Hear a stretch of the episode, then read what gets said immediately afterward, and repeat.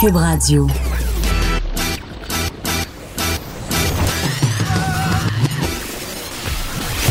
Pour elle, il n'y a jamais de mauvaise question. De 13 à 15. Les effronter. Avec Geneviève Peterson.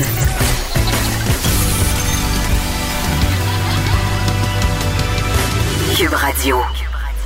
Salut tout le monde, j'espère que vous allez bien avec vous pour les deux prochaines heures. Et là, j'ai envie qu'on fasse un petit retour et après, je vous laisse tranquille. Promis, avec cette histoire-là, je vous le jure, le spectacle de la mi-temps de Jennifer Lopez et de Shakira qui continue vraiment à faire couler beaucoup d'angles. C'est plate parce que ça éclipse un peu la victoire euh, des Chiefs et de notre Québécois Laurent Duvernay. Tardif, mais en même temps, euh, je trouve que c'est une bonne discussion à avoir. Euh, cette espèce d'idée selon laquelle euh, cette prestation-là contribuait à l'hypersexualisation des femmes, des jeunes filles en particulier. Et aussi, est-ce que les femmes de cet âge-là, Shakira qui est âgée de 43 ans et Jennifer qui est âgée de 50 ans, ont le droit de revendiquer leur sexiness? Et euh, j'ai blogué euh, sur les sites du Journal de Montréal et Québec à ce sujet-là pour vrai, euh, c'est là qu'on voit que ça préoccupe les gens, que ça fait jaser parce que le texte a carrément explosé, a été partagé plusieurs fois. Et euh, comme à chaque fois où un texte roule pas mal, j'ai eu beaucoup de, mails, de commentaires et j'avais le goût un peu euh, de faire un retour sur quelques-uns. Euh, parce que je trouvais qu'il était pertinent de le faire. Il y a beaucoup de mamans. Il y a beaucoup de mamans qui m'ont écrit pour me dire Écoute, Geneviève, j'ai lu ton texte. Euh, j'ai écouté ton émission hier où tu disais que c'était une bonne chose que ces femmes-là revendiquent leur sexualité. Euh, et on a parlé hier aussi, je veux le redire, la portée politique de leur spectacle. C'était pas juste des guidonneries, là, la gang. Il y avait des allusions à la crise migratoire aux États-Unis. Il y avait des enfants quand même qui dansaient dans des cages. C'était pas pour rien. Hein? Jennifer Lopez qui a porté le drapeau de Porto Rico à la fin. Euh, et je veux juste aussi faire une petite précision parce que ça a roulé pas mal il y a même un meme qui a été créé sur Internet. Vous savez, quand Shakira a regardé la caméra et qu'elle a fait ce petit move de langue, tout le monde a trouvé ça bien, bien vulgaire. Ben, éduquons-nous un petit peu euh, parce qu'en fait, euh, c'est un truc que les danseuses arabes font beaucoup. c'est une danse ça fait partie d'une danse traditionnelle pas juste une par ailleurs, plusieurs, parce que Shakira euh, a des origines libanaises et c'est pour ça qu'elle intègre beaucoup de danse du ventre dans ses spectacles. Donc parfois, on voit du mal où il n'y en a pas faut s'éduquer un peu, lire un peu. Euh, donc voilà, ça c'est dit, ça c'est fait. Mais je veux revenir aux, aux maires qui m'ont euh, écrit parce que je la partage aussi la préoccupation. Et puis j'ai choisi de pas en parler euh, dans mon blog sur le journal de Montréal parce que c'était pas c'était pas langue, c'était pas l'enjeu que je désirais couvrir. Mais c'est ça, ces femmes-là, pas de père, pas de père, ironiquement, m'ont écrit. Beaucoup d'hommes m'ont écrit par ailleurs pour me dire que ça avait pas de bon sens des guidons de même, que c'était des charrues. Ça, je trouve ça quand même assez ironique. Monsieur, hein? Mal toutes tes affaires. Donc, les madames qui m'écrivent qui ont des enfants, elles me disent eh, Écoute, Geneviève, j'écoutais le Super Bowl avec mes filles. Mes filles qui ont, je sais pas, moi, des, des, jeunes filles, là, pas vraiment des adolescentes, mais mettons, euh, les mères qui m'ont écrit, là, c'était des enfants de 8, 9, 10 ans, 11 ans, 12 ans. Euh, plusieurs petites filles qui font des cours de danse et tout ça. Et bon, il y a cette mère en particulier qui m'a écrit, ça m'a porté à réfléchir. Elle me dit Moi, ma fille, elle me gosse à chaque jour pour avoir un compte TikTok parce qu'elle veut faire comme ses amis, OK? Elle veut aller sur TikTok. TikTok, c'est ce réseau social où on peut faire en quelque sorte des chorégraphies sur des chansons bien, bien populaires. C'est un peu une application de lip sync, OK? C'est un peu le lip dub des temps modernes. Donc, sa fille, qui est quand même très jeune, elle a 10, 10 ans environ, elle supplie sa mère d'aller euh, sur TikTok et là, sa mère va voir ce que ses amis font et ses amis, évidemment, répliquent et font des moves de danse très, très suggestifs euh, et font, euh, en fait, portent des habits, du linge un peu limite, tu des petites shorts avec des petites camisoles bedaines. On se rappelle qu'on parle aussi de petites filles de 8, 9, 10 ans. Est-ce qu'on peut parler d'hypersexualisation? Euh, dans ce cas-ci, je pense que oui, parce qu'elle répète ce qu'elle voit. Mais cette mère-là, toujours est-elle, elle me dit, là, j'écoutais le spectacle à mi-temps avec mes filles. Et là, ils m'ont dit, ben là, maman, tu sais, c'est cool, Jennifer Lopez puis Shakira le font. Pourquoi moi, je peux pas le faire sur TikTok? Pourquoi c'est mal? Et là, cette mère-là ne savait pas quoi dire. Et, je trouve que c'est quand même un enjeu intéressant parce que voilà une occasion de discussion avec nos enfants-filles. Parce que l'hypersexualisation des jeunes filles, ça existe. Ça aurait pas été la même affaire si ça avait été une jeune chanteuse de 22 ans qui s'était pointée sur la scène du Super Bowl qui aurait commencé à twerker. Et par ailleurs, le twerk, ça fait partie de certaines danses africaines aussi, de danses en Amérique latine. Ce n'est pas à connotation sexuelle, c'est peut-être la culture hip-hop qui a rendu ça un peu plus sexuel, mais à la base, twerker, c'est pas quelque chose qui est sexuel, OK? Donc, ça, c'est dit aussi. Mais je peux comprendre si ça avait été justement une jeune chanteuse de 21, 22 ans qui avait été complètement euh, embrassée à bobette en train de se shaker le booty, ça aurait pas été la même affaire. Ça aurait pas été la même affaire parce que c'est pas le même message qu'on envoie qu'une femme de 43, qu'une femme de 50 ans monte sur scène, des femmes assumées, des femmes au sommet de leur pouvoir. Le mot pouvoir ici est important. C'est elles qui avaient le pouvoir ce soir-là. Ce ne sont pas des jeunes starlettes qui euh, ont l'impression qu'il faut se dénuder pour réussir, qui nous ont offert cette prestation. Ce sont des femmes mûres, des femmes matures, euh, qui sont autonomes, qui ont le pouvoir justement et qui sont venues nous dire on existe, on a le droit, on fait partie d'une communauté parce que c'est un statement culturel aussi et nous voici. Ça aurait été une toute autre chose si ça avait été deux jeunes poulettes de 20 ans et j'aurais eu un tout autre discours. Et je pense que pour ces mères-là qui m'ont écrit pour me dire ben moi je trouve que ça contribue à l'hypersexualisation, ben non. On peut avoir cette discussion-là avec nos filles on peut se demander à quoi on aspire et qu'est-ce qu'on projette quand on est habillé comme ça. Est-ce qu'on est conscient du message qu'on envoie? Et si le message qu'on veut envoyer, c'est je suis sexy et c'est ça que je veux, c'est bien correct. Évidemment, il faut avoir 18 ans et plus, mais, vraiment, euh, ça a été euh, quand même une avalanche de courriels de mère dans ma boîte qui n'était pas en désaccord avec ma position, mais qui se posait néanmoins des questions et je les comprends, je me les pose moi-même ces questions-là comme et je l'ai eu la discussion euh, par rapport euh, au spectacle à mi-temps avec mes deux filles de 13 et 10 ans. Et ma fille, Alice, 13 ans, me fait une réflexion que j'ai trouvée euh, pas mal pertinente et que j'avais envie de partager avec vous. Elle me montrait une story de Kim Kardashian. Elle me dit, maman, moi, personnellement, je trouve que cette story-là fait pas mal plus de mal que Jennifer Lopez et Shakira au Super Bowl dimanche soir. Et là, je dis, ben, c'est quoi cette story, ma chérie? Et là, elle me montre la story et on voit Kim Kardashian qui nous révèle son corset. Elle lève sa camisole qu'elle a fort saillante et on voit en dessous qu'elle porte pas une gaine, là, ce qui est quand même aussi limite, hein? Un corset. Un corset comme les femmes en portaient auparavant, un type de corset très, très serré. On le sait, là, à l'époque où les corsets étaient en fait l'apanage de toutes les femmes où les femmes devaient porter le corset. Il y en avait plusieurs qui s'évanouissaient parce que ça compromettait le rythme respiratoire, tombait d'un pomme, arythmie cardiaque, déformation de la cage thoracique, des organes compressés, et, on en parle. Est-ce qu'on est vraiment en train de revenir à ça? Est-ce qu'une personne comme Kim Kardashian, qui est une des femmes et des personnes, tout court, les plus suivies mondialement sur les médias sociaux, envoie un bon message en faisant la promotion d'un corset pour que les centaines de millions de femmes qui la suivent aient enfin la possibilité d'avoir une silhouette sablier impossible à atteindre comme elle. Ça, je trouve ça, je suis tellement d'accord avec ma fille, je trouve ça pas mal plus dommageable pour l'esprit de nos femmes, pour l'esprit de nos petites filles, que deux madames de 40 puis 50 ans qui shake le booty au Super Bowl. OK? Voilà. Parlons des cinémas Gouzeau. Vincent Gouzeau, mon meilleur ami, vous le savez. Euh, c'est une histoire quand même qui a attiré euh, notre attention. Les employées féminines du cinéma Gouzeau de Laval doivent porter obligatoirement une jupe quand elles viennent travailler, sinon elles sont renvoyées à la maison. Et ça, ce sont des faits qui sont vérifiés, OK? Et ça ne se passerait pas seulement au cinéma Gouzeau de Laval. C'est la sexologue que vous connaissez bien, Jocelyne Robert, euh, qui a appris lors de sa dernière visite au cinéma Gouzeau de Laval qu'on oubliait les employés, qu'on obligeait pardon les employés féminines à porter une jupe pour travailler. Là, on ne sait pas s'il y a une longueur de jupe, euh, mais bon, on va revenir à ça. Et là, euh, Madame Robert s'est informée si c'était réellement le règlement et ça a été confirmé. La gérante l'a dit, tout le monde l'a confirmé. C'était une fille puis que t'arrives en pantalon au cinéma de notre bon Vincent, ben bye bye, ciao bye. Tu te fais retourner à la maison puis en plus de ça, tu te fais retourner à la maison puis t'es pas payé. Hein? Il te paye seulement 30 minutes. Et on sait que la norme des lois du travail, c'est de payer un minimum de 3 heures. Et là, moi, je me suis dit, bon, Geneviève, sois pas de mauvaise foi. Donne la possibilité à M. Gouzeau de venir s'expliquer à ton micro. Ben, pas. Il n'est pas intéressé à me parler. C'est ce qu'il a répondu à Frédéric Mockel, notre recherchiste ici. Et il me dit que j'avais sûrement, en fait, euh, des choses plus importantes à m'occuper que cette affaire-là et que c'était euh, vraiment, en tout cas, je paraphrase, mais que c'était quand même une problématique qui était pour lui sans importance. En tout cas, moi, je pense que pour une personne qui songe à se présenter à la tête d'un parti politique, hein, que des politiques sexistes vestimentaires comme ça aient lieu dans ces cinémas, ça en dit long sur euh, les valeurs du bonhomme. Bon, il se présente pour le Parti conservateur, vous allez me dire.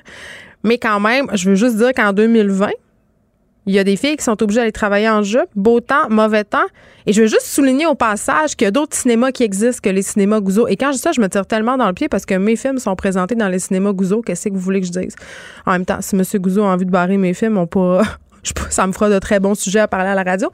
Mais toujours est-il que c'est quand même assez aberrant que ce genre de situation puisse se produire chez nous, ici, en 2020 des filles qui sont obligées d'aller travailler en jeu. Puis d'ailleurs, ça se passe aussi dans certaines écoles privées de Montréal. On oblige des femmes, des jeunes femmes, des adolescentes à se rendre à l'école en jupe parce que dans la garde-robe de l'école, il n'y a pas de pantalon et on parle de jeunes filles qui doivent se rendre à l'école à moins 35 en petite jupe, en portant des petits collants et j'en vois passer chaque matin près de chez nous de ces petites filles-là ils s'en vont à une école privée de Montréal, très, très cossue, très, très connue. Et je les vois, elles se mettent des pantalons de jogging, des bas d'habits de neige par-dessus leur petite jupe parce qu'elles ont froid. Et là, on est encore en train de dire qu'en 2020, il faut que les petites madames portent des jupes. Il faut que ça soit clair. On est des femmes. On doit être en jupe. On doit porter une jupe. J'aime ça porter des jupes, mais des fois, j'ai le droit de porter des pantalons. Je suis dans la révolte aujourd'hui. On continue sur la sur la euh, sur la même veine. Euh, en fait, un truc qui vous a révolté et qui moi ne me révolte pas tant que ça, ok? Et là, suivez-moi là. je sais que vous allez pas comprendre tout de suite parce que vous allez ben voyons donc Geneviève, ça n'a aucun sens. Je veux qu'on revienne sur l'histoire de cet homme qui a passé plusieurs heures couché au sol à l'urgence de l'hôpital Notre-Dame de Montréal en fin de semaine. Un, homme qui aurait pas eu d'aide du personnel de l'hôpital, ok? Et ça a fait réagir beaucoup sur les médias sociaux. Ça a fait réagir aussi sur notre site, le site de TVA Nouvelle parce que, bon, l'incident a été filmé par des, des qui étaient à l'urgence. Et, c'est sûr que quand tu vois un être humain tendu à terre, couché dans une vieille couverte d'urgence puis qui baigne dans ses vomissures, ça frappe l'imaginaire, comme on dit. Et on critique durement notre système d'urgence. Et là, tu te dis, ah mon Dieu, c'est la preuve ultime qu'on, mon Dieu, qu'on laisse le monde mourir comme des chiens. Mais moi, je vais quand même aller dans un autre sens, OK, que, que ça ça se peut, tu sais, quand une personne arrive vraiment, vraiment, vraiment intoxiquée à l'urgence, euh, qu'on puisse pas lui apporter des soins tout de suite. OK? Autrement dit, il faut que la personne dégrise. Parce qu'il n'y a rien à faire, parce que ça peut être dangereux de faire des manœuvres sur elle, parce que la personne, justement, vomit. Euh, parce qu'on peut pas lui passer des tests euh, quand il est dans cet état-là pour plein de raisons. Donc, ça, c'est la première affaire. Mais surtout, ce que j'ai envie de dire, et c'est ce que le personnel de l'hôpital Notre-Dame a tenu à spécifier, c'est que la place de cet homme-là n'était pas à l'urgence. OK? Cet homme-là, qui était par ailleurs connu du personnel de l'urgence, le personnel de l'urgence, par ailleurs, qui, qui, a convenu, et ce sont quand même des professionnels, que cet homme-là n'avait pas besoin de soins médicaux, il avait juste besoin d'un endroit où aller dégriser et vomir. Donc, la place de cet homme-là n'était pas à l'urgence. Il n'avait pas à être sur une civière. On est sur une civière quand on a besoin de soins urgents, OK, ou quand il n'y a pas de lit. Ça, c'est une autre affaire. Mais il n'y avait pas à occuper une civière. Et si cet homme-là se ramasse à l'urgence, c'est bien, on n'arrête pas de le dire. C'est parce qu'il y a un manque vraiment flagrant de ressources. C'est à cause de ça que cet homme-là se retrouve dans cette position-là. Je ne le connais pas personnellement. Peut-être qu'il y a des problèmes de santé mentale. Visiblement, euh, il a le coude pas pesant. Hein? Il, boit pas mal. Donc, ça aussi, peut-être qu'il faudrait qu'il règle ça. Mais cet homme-là aurait dû recevoir de l'aide et cette aide, ce n'était pas de l'aide qui requérait des soins médicaux. Donc, euh, ça arrive, et je vais juste vous raconter au passage l'anecdote d'un, de mes amis qui s'était pété la mâchoire bien sous en descendant de chez nous. À un moment donné, il a raté une marche, il a déboulé 12 marches. Qu'est-ce que tu veux? Il se pète la mâchoire. Ça, ça donne que j'habite euh, près de Sherbrooke. Donc, presque en face de l'hôpital en question. On se rend là. Ben, il a fallu qu'il attende sur une petite chaise droite pendant quatre heures d'être moins sous pour passer une radiographie. C'est juste de même. Donc, si t'es sous et tu as besoin d'aller à l'urgence, hein, à moins que tu aies besoin de soins urgents, je le précise. Peut-être attends un peu de dégriser, puis prends pas une civière hein, à l'urgence parce que aussi il y a des gens qui vont te filmer puis là ça va passer partout à TVA Nouvelles puis ça va être épouvantable. Ceci dit, je souhaite à cet homme quand même un, prompt rétablissement parce que j'avais beaucoup d'empathie en le voyant foirer à terre. C'était quand même pas une position euh, digne. C'est ce que je dirais. OK, aujourd'hui, à l'émission, on va se parler de coronavirus, mais là, avec un autre angle, depuis quelques semaines.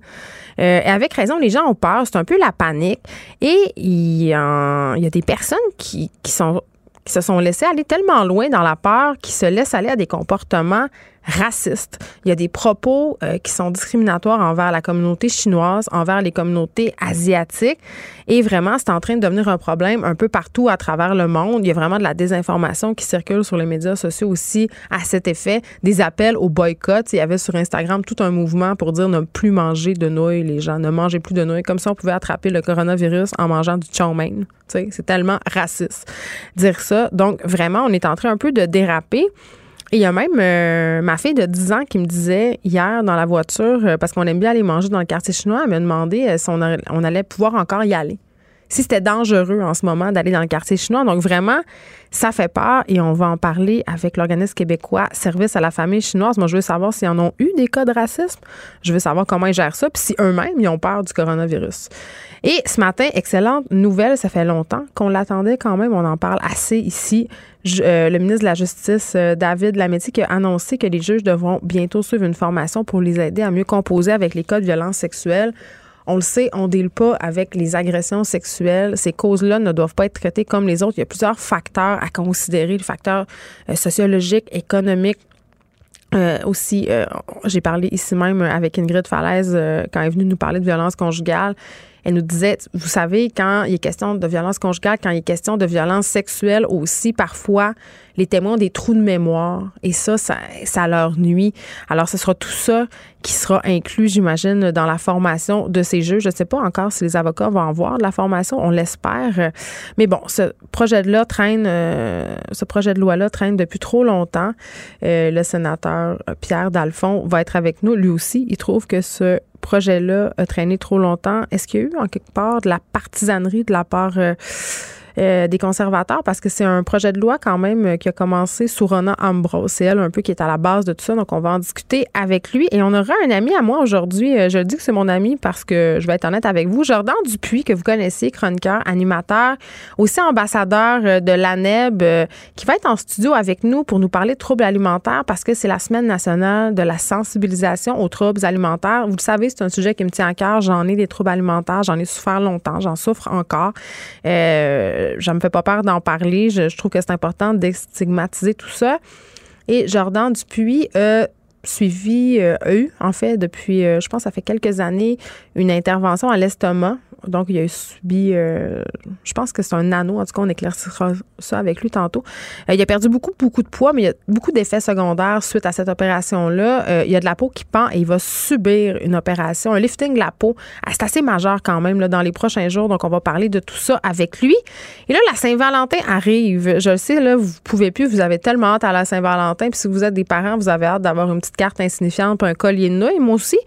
Mais pour les gens qui sont chanceux, qui n'ont pas d'enfants, donc pas de collier de nouilles lait, ben ça va peut-être vous tenter de faire une sortie, c'est d'aller au restaurant, mais pas que. Elise Jeté va venir nous faire des suggestions. Je pense qu'elle aime ça, Elise Jeté, la Saint-Valentin. Il va falloir qu'elle me convainque que c'est une fête qui vaut la peine d'être vécue. Parce que moi, je disais à la blague que c'était dimanche, mais à Saint-Valentin, on a décidé d'aller au restaurant parce qu'il y aurait personne, étant donné le Super Bowl. Mais peut-être, je sais pas. Est-ce qu'Elise Jeté réussira à me réconcilier avec la Saint-Valentin.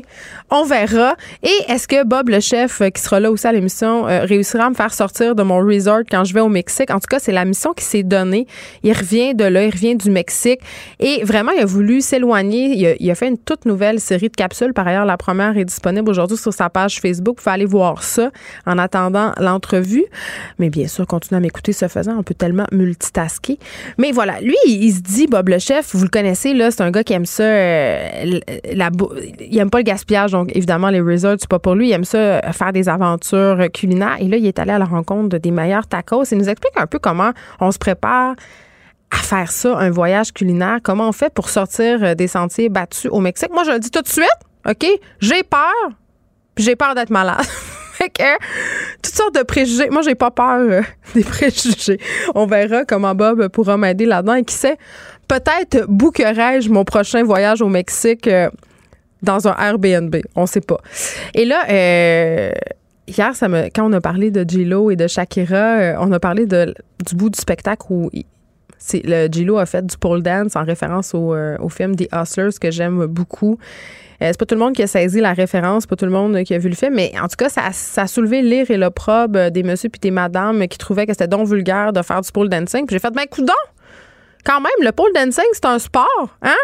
j'ai décidé d'inviter une personne qui a une école de pole dance. Ça s'appelle Pole Fitness Montreal. Elle s'appelle Julie Payet, elle sera là et je vais poser toutes les questions sur le pole dance et je vais adresser, hein, avec l'anglicisme, tous les billets, tous les préjugés qu'on a sur le pole dance. Et on aura finalement en fin d'émission notre chroniqueur littéraire préféré, David Quentin. On va se parler, entre autres, de la mort d'une grande de la littérature. Je ne sais pas si vous avez vu ça passer. La reine du roman policier est décédée euh, cette semaine, Marie Higginsler, qu'on abordera, entre autres, ce sujet-là avec lui. Mais moi, je ne sais pas pour vous, mais moi, le, segment que j'ai plus hâte, c'est quand même... Euh, c'est quand même euh, le, le pole dance. Peut-être que je vais avoir envie d'aller l'essayer.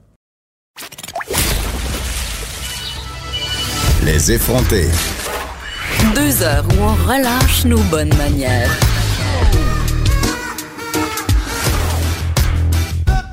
Cube Radio. La communauté euh, chinoise, du moins selon un article La Presse, semble être la cible de propos discriminatoires et de racisme depuis l'arrivée du coronavirus. Et on le sait, la panique s'est quand même emparée euh, de nous. On en a parlé à plusieurs reprises. Et là, je vous donne quelques exemples parce que c'est quand même assez... Euh, ben, violent. Honnêtement, moi, quand j'ai lu ça, je me suis dit, mon Dieu, ça doit pas être facile. Euh, en Italie, des touristes chinois se sont fait cracher dessus à Venise. Il y a un patient australien qui a refusé de serrer la main de sa chirurgienne asiatique. Il y a des familles qui sont victimes, en quelque sorte, de l'opprobre et d'harcèlement populaire. Il y a une famille de Turin qui a été accusée de transmettre le coronavirus au reste de la population. Il y a des mamans milanaises en Italie qui ont appelé sur les médias sociaux les gens à rester éloignés des enfants et des commerces chinois et même au Canada. Il y a un homme blanc qui a été filmé dans le parking d'un centre commercial. Euh, il invectivait une femme sino-canadienne. Il, lui disait, vous avez laissé votre coronavirus. Quand même, euh, c'est ça que je disais, c'est violent, c'est raciste. Et euh, en Malaisie, 500 000 personnes ont signé en une semaine une pétition pour empêcher les Chinois de rentrer dans leur pays. Vraiment, euh, en tout cas, moi, ça me trouble et j'avais envie d'en parler avec Cicely, directrice de l'organisme québécois Service à la famille chinoise. Madame Lee, bonjour. Bonjour. Écoutez, quand vous entendez des exemples comme ça, qu'est-ce que ça vous fait? Euh, je trouve c'est pas correct. C'est, vraiment, euh, on devrait dénoncer tout, euh, tous ces euh, gestes ou actes contre les Chinois. comme je, j'ai déjà mentionné dans mes autres entrevues, c'est pas le, seulement les Chinois peuvent apporter le virus, le coronavirus. C'est le, c'est le virus peut affecter tout le monde. Euh, si je, je, malheureuse, il, euh, il vient de la Chine cette fois. Donc, je crois que c'est très important de, de notre société, de, du monde, d'être en, en solidarité dans ce moment pour donner l'appui et le soutien pour, euh, pour les Chinois.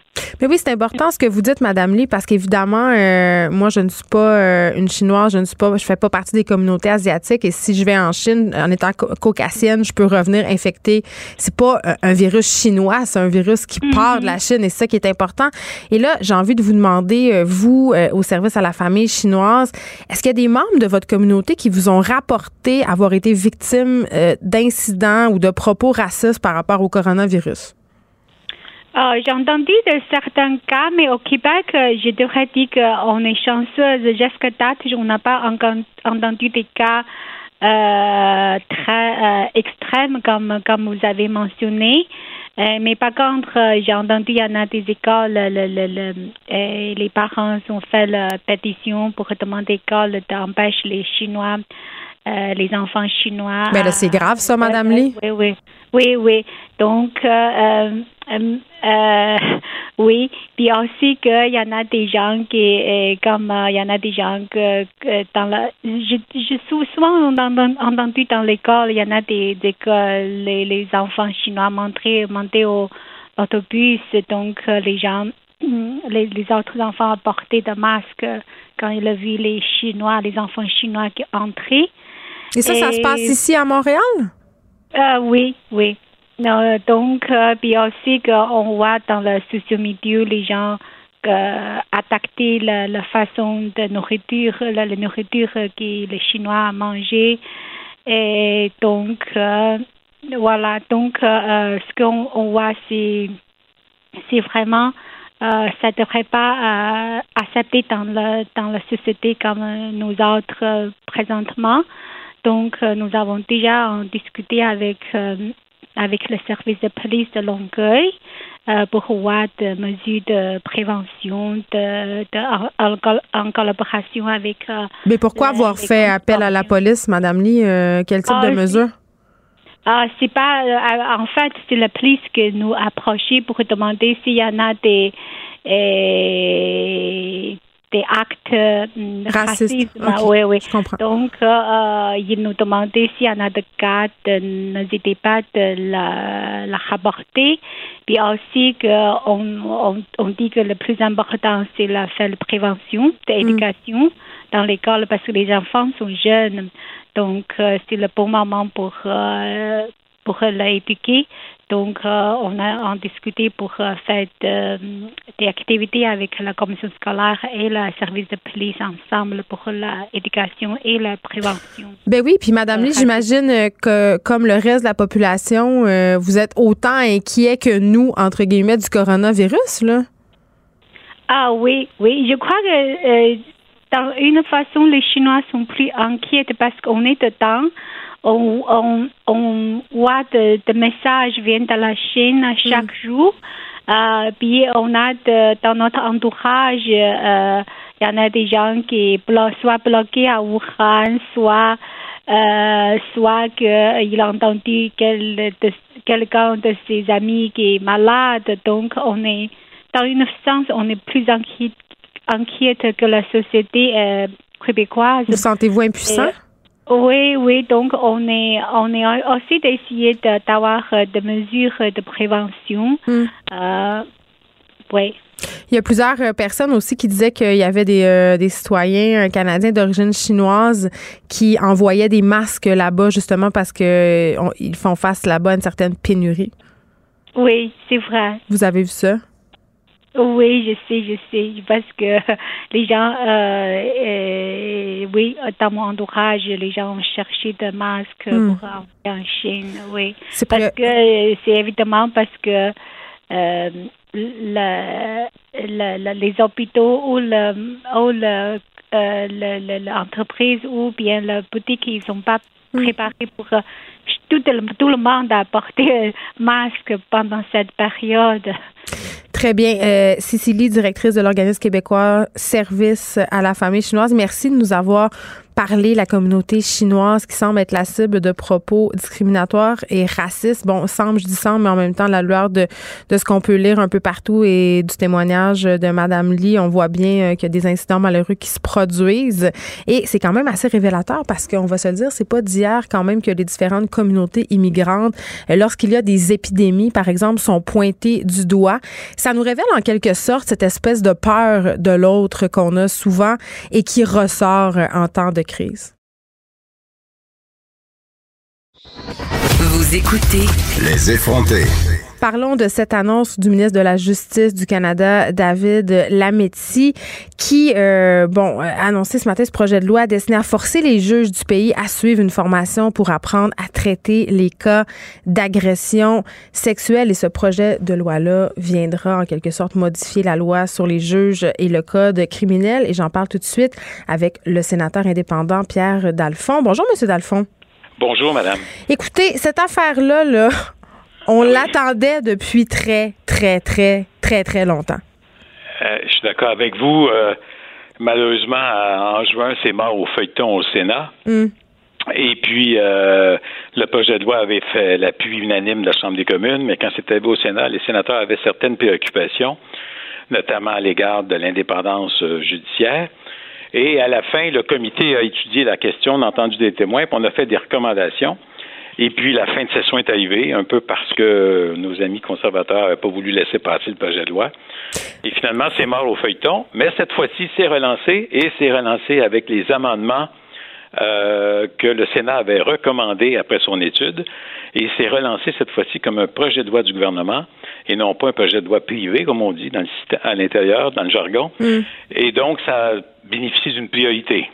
Oui, mais là, il y a une affaire que je comprends pas, moi, là-dedans, M. Dalphon. je me posais des questions parce que vous dites que ce projet de loi a été en quelque sorte ralenti, si on veut, par le Parti conservateur. Pourtant, c'est Rona Ambrose, à l'époque, quand même, qui l'avait porté, ce projet-là, hein, qui est quand même l'ancien ministre de la Condition féminine sur Stephen Harper. Et là, elle a été, en quelque sorte, son propre parti a mis euh, des bâtons dans les roues à ce projet de loi.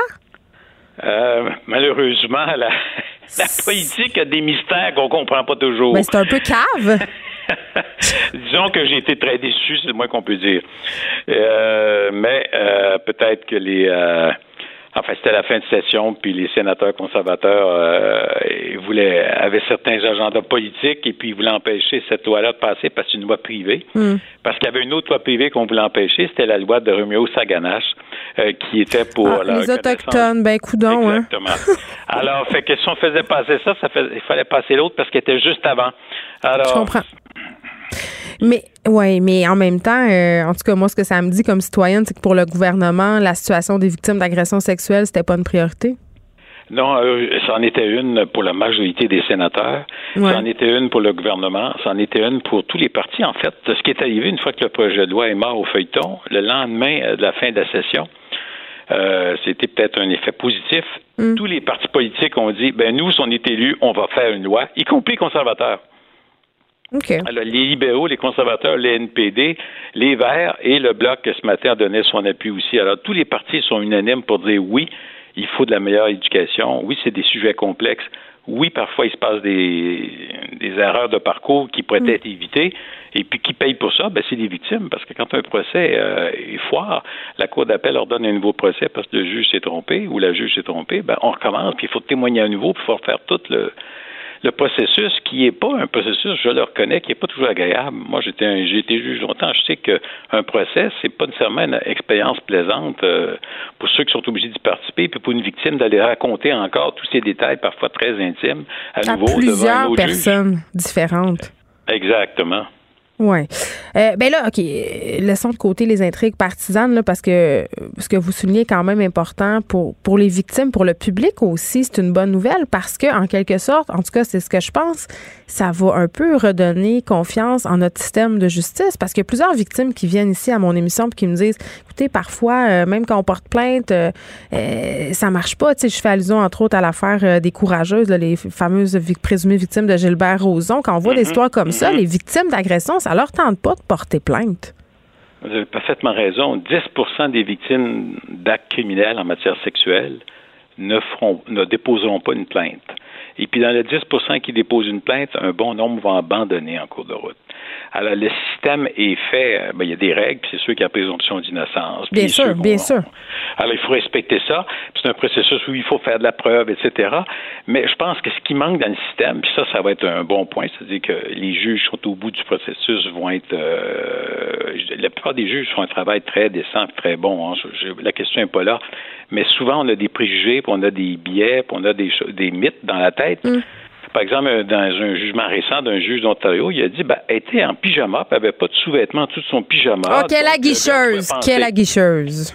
Ben, c'est ça. Alors, donc, le gars pouvait penser qu'elle voulait se laisser tripoter, puis même, finalement, se laisser euh, avoir des rapports sexuels qu'elle ne voulait pas.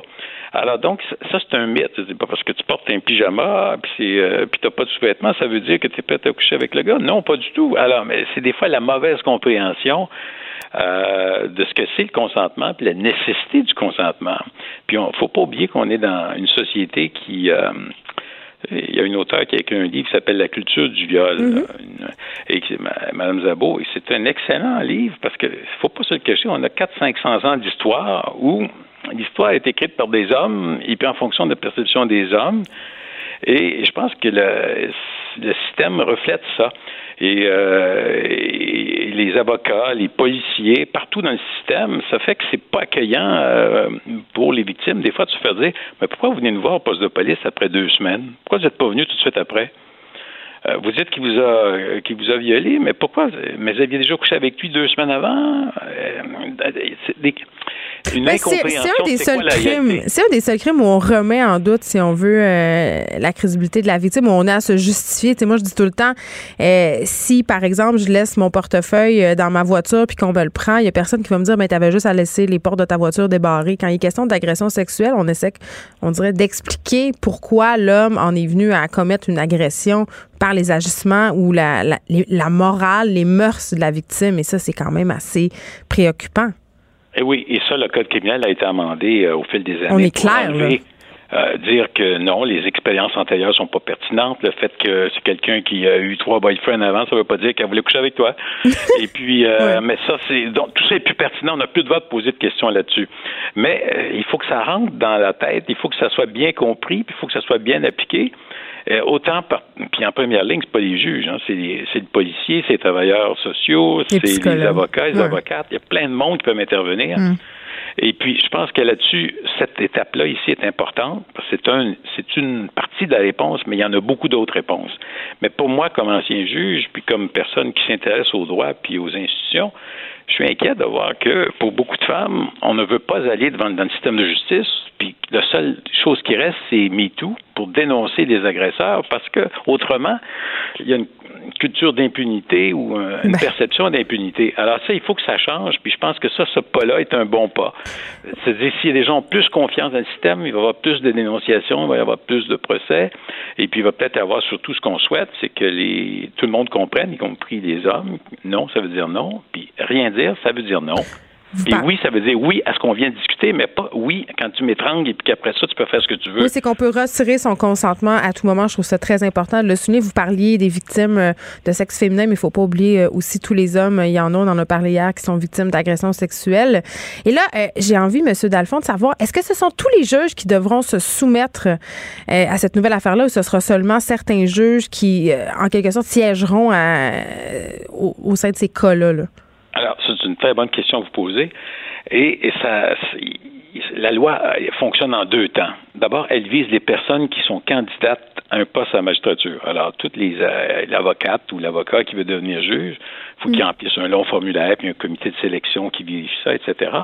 Et dans ce formulaire-là, il va y avoir un engagement à l'effet que si je suis nommé, euh, je m'engage à suivre des cours sur les nouvelles égalités sociales, sur les infractions en matière sexuelle, etc. Donc, sur les mythes, les préjugés, etc. Parce que tous ces gens-là sont de bonne foi.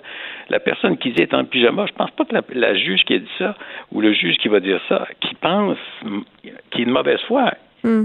il, transporte avec lui, avec lui ou avec elle un bagage de choses qu'on met pas qu'on prend des fois qu'on tient pour acquis. Hein. Souvent, quand la, fille rentre à la maison, ben, elle dit Je me suis fait il a été agressé sexuellement, elle avait peur de dire à ses parents parce qu'elle avait peur que sa mère ou son père la blâme pour son T'étais trop décolleté, t'es rentré trop tard. Mm. C'est toujours la faute de la victime. c'est dans notre culture, ça. C'est ça qu'il faut qu'il change. Mais pour revenir à votre question, donc, on veut que les nouveaux candidats, les personnes qui sont intéressées, si vous êtes nommé, vous êtes engagé, puis vous allez suivre le cours, vous allez remplir votre engagement. Pour ceux qui sont déjà dans le système, c'est plus difficile pour le gouvernement de dire vous allez suivre des cours parce que là, c'est comme si on intervenait dans l'indépendance judiciaire.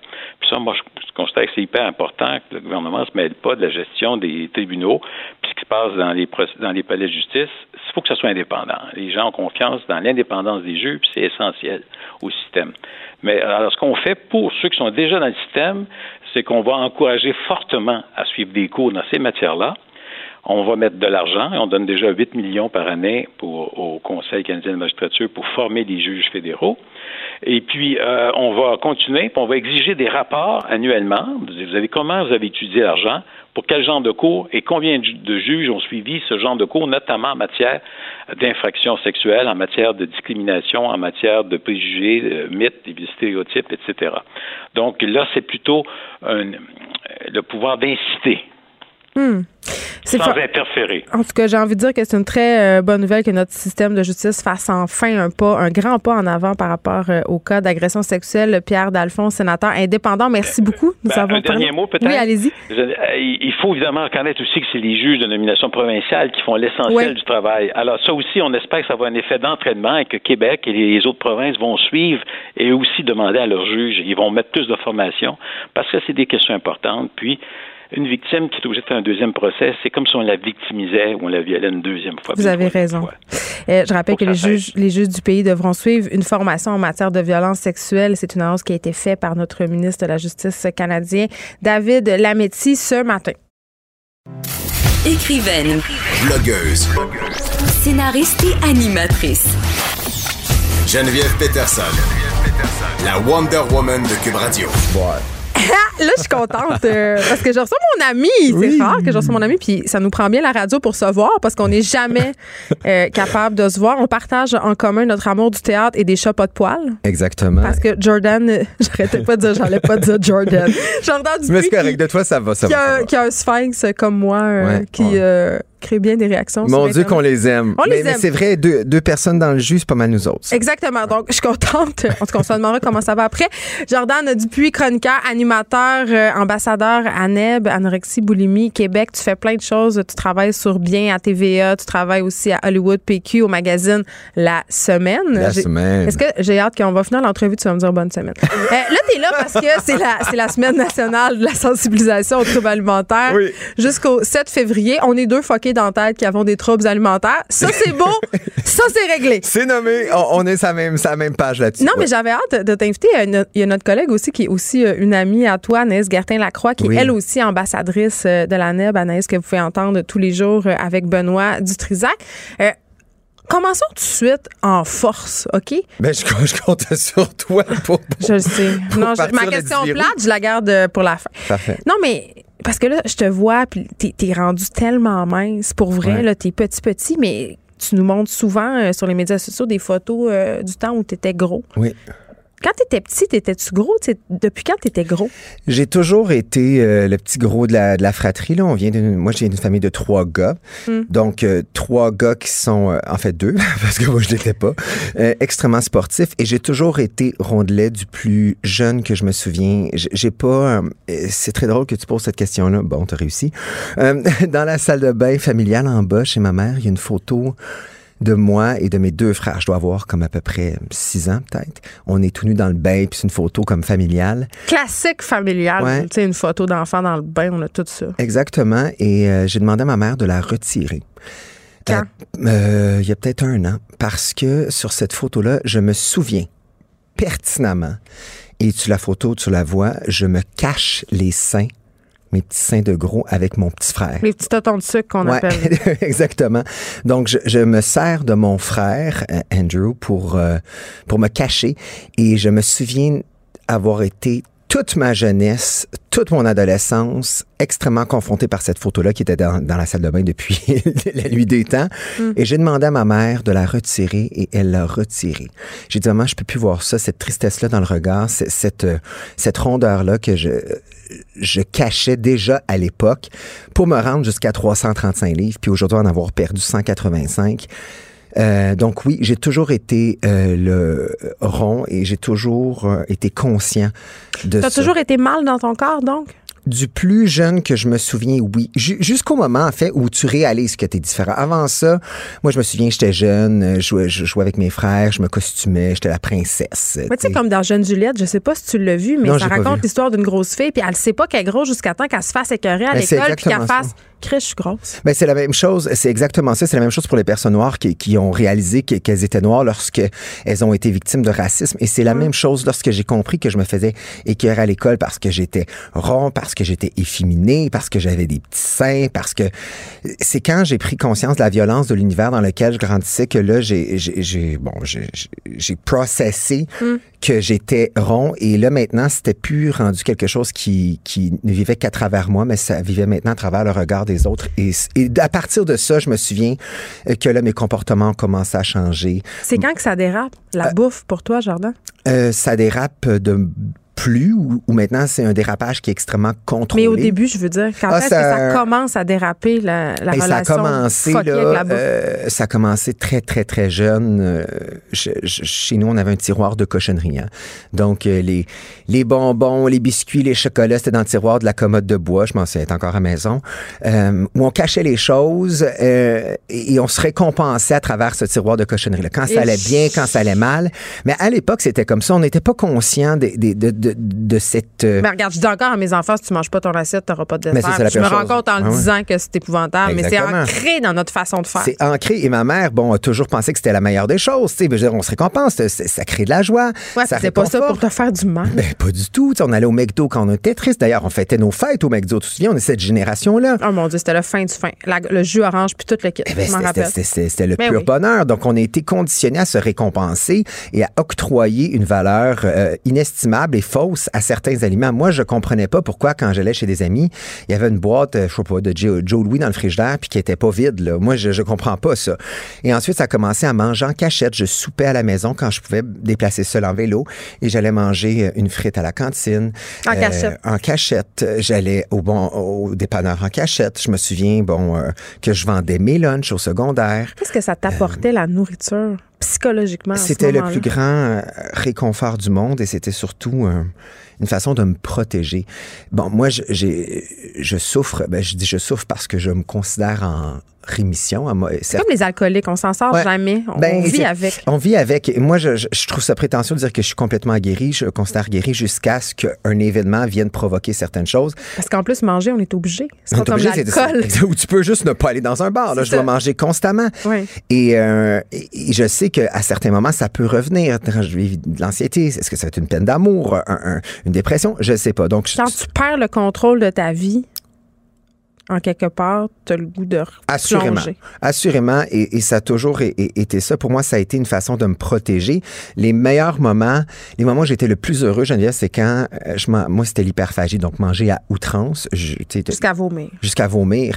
Et, euh, mais, mais, comparativement au, boulimique, se faire vomir dans le cas d'un hyperphagique, c'est pas ce qu'on souhaite, en fait. Non, c'est que tu manges tellement que, que, ça, ça, ressort. Et moi, je me souviens, ce buzz-là, d'être gelé, par tant de nourriture, d'être plus capable de, de me déplacer. C'était un high de bouffe. Un high de bouffe. Et d'ailleurs, euh, tu, tu peut-être que tu le sais, mais il y a beaucoup, beaucoup d'ex-toxicomanes qui développent un trouble alimentaire parce que l'endorphine que ça crée, euh, ben justement, ça, ça, ça, se ressemble un peu.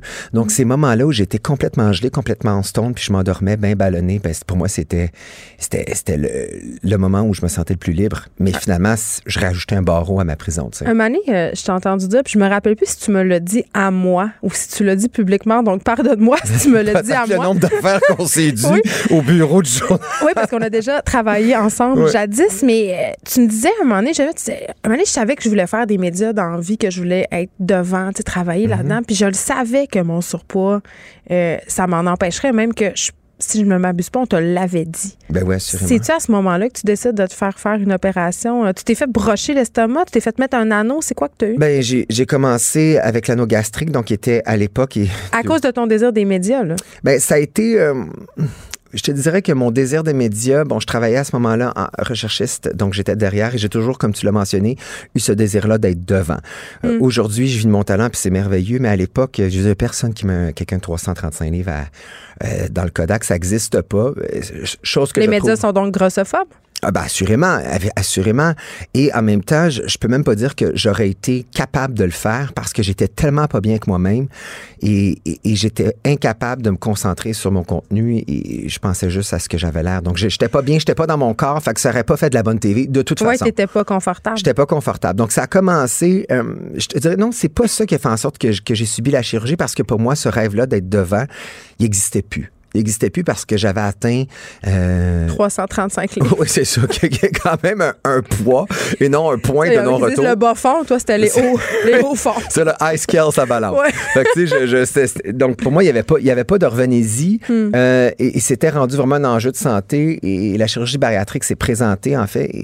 donc, on a choisi l'anneau gastrique pour commencer parce que euh, on disait à l'époque que c'était une chirurgie qui était non intrusive. Donc, on ne réduisait pas l'estomac. On installait un anneau euh, non intrusif intrusif? Ben, c'est c'est tellement intrusif qu'on me l'a enlevé en urgence C'est parce ça. que ça a déformé mon oesophage, etc. Donc, c'est un anneau qu'on installe à la base de l'estomac, qu'on gonfle et qui finalement réduit la taille de ton estomac. Finalement, on l'a retiré et on a réduit mon estomac. Donc, à partir de ce moment-là, Là, C'était le rêve. c'était le rêve sur papier. Ah, ah, mais, mais quand t'es- c'est comme un alcoolique, hein, on t'enlève le foie, t'as encore envie de boire. Donc, c'est, Fait qu'ils te font cette affaire-là, puis t'as pas de suivi. T'as aucun suivi et c'est d'ailleurs la raison pour laquelle j'ai accepté d'être ambassadeur anorexie boulimie Québec et pourquoi je suis ici avec toi au micro. Euh, c'est que euh, c'est pour plusieurs choses. De, premièrement, pour dénoncer le manque de suivi. Euh, t'as pas de suivi psychologique. Moi, toute euh, l'anorexie boulimie Québec, Puis on le sait que le facteur psychologique, tu viens de l'expliquer, là, c'est fondamental. c'est fondamental. D'ailleurs, regardez les chiffres de ces personnes qui ont subi une chirurgie bariatrique qui reprennent leur poids. Ouais. C'est faramineux. Ben, c'est après un an et demi, deux ans, je pense. Là, Exactement. Donc, c'était la même chose pour moi. Alors, le suivi psychologique, nutritionnel, gastro-entérologique, parce que j'ai énormément de Oui, problématiques. parce que les complications physiques. Exactement. Et, et donc, il n'y a aucun suivi. Et là, moi, je dis, je vais subir euh, ce redrapage complet. Donc, c'est étrange, la vie fait bien les choses parce que ce body lift que je vais subir euh, après 185 livres perdus, donc on, Mais je te cache tu pas, vas là. subir un body lift? Moi, je le sais, là, mais mettons. Ben parce que j'ai les mamelons 4 pouces en dessous de mes pecs, parce que euh, j'ai un affaissement du postérieur, j'ai plus de fesses, on va me T'as reconstruire. trop de peau pour ton corps. Trop de peau, euh, j'ai un surplus de peau à- de l'abdomen qui crée de l'irritation, j'ai le pubis affaissé, je suis complètement comme une ballonne d'essoufflé et Mais ta vie intime. Excuse-moi, là, mais c'est moi, tu me dis ça, puis Ouais, la seule ben, question et- que j'ai, c'est Mon Dieu, moi, j'ai juste allaité trois enfants, puis j'étais gênée d'enlever Ben mon moi, chandail. c'est- ben, éc- écoute, c'est- pour ça que présentement, je vois un sexologue parce que euh, moi, je m'en vais fermer le livre jeudi. Je m'en vais fermer le livre. Donc, j'ai ce droit-là, après tout le travail que j'ai accompli, d'avoir un corps qui représente comment je me sens dans ma tête.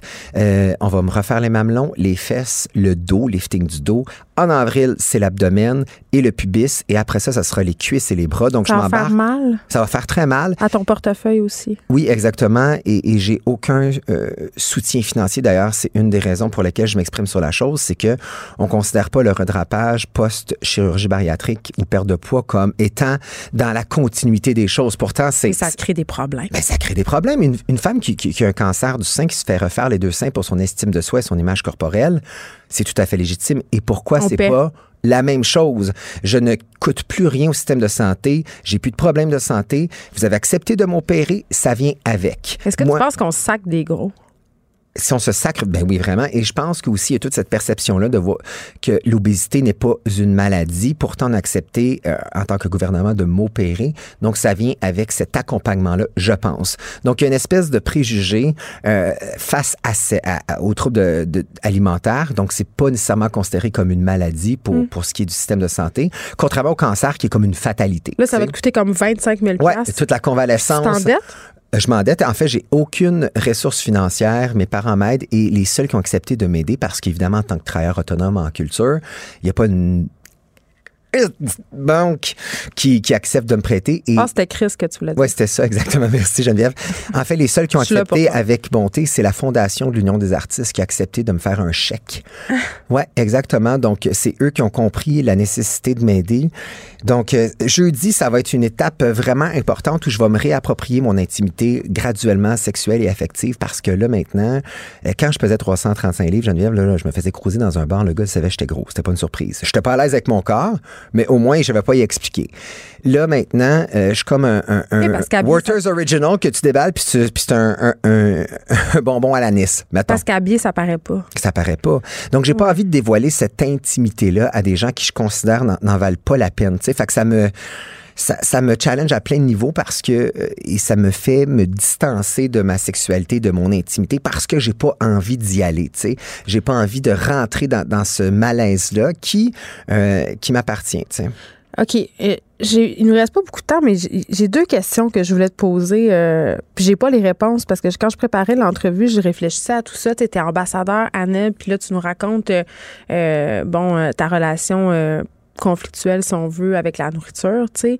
Euh, tu viens nous dire euh, que tu t'es fait... tu as eu des opérations pour subir de la perte de poids, puis tout ça. En même temps, est-ce que tu considères que tu fais la promotion de la perte de poids?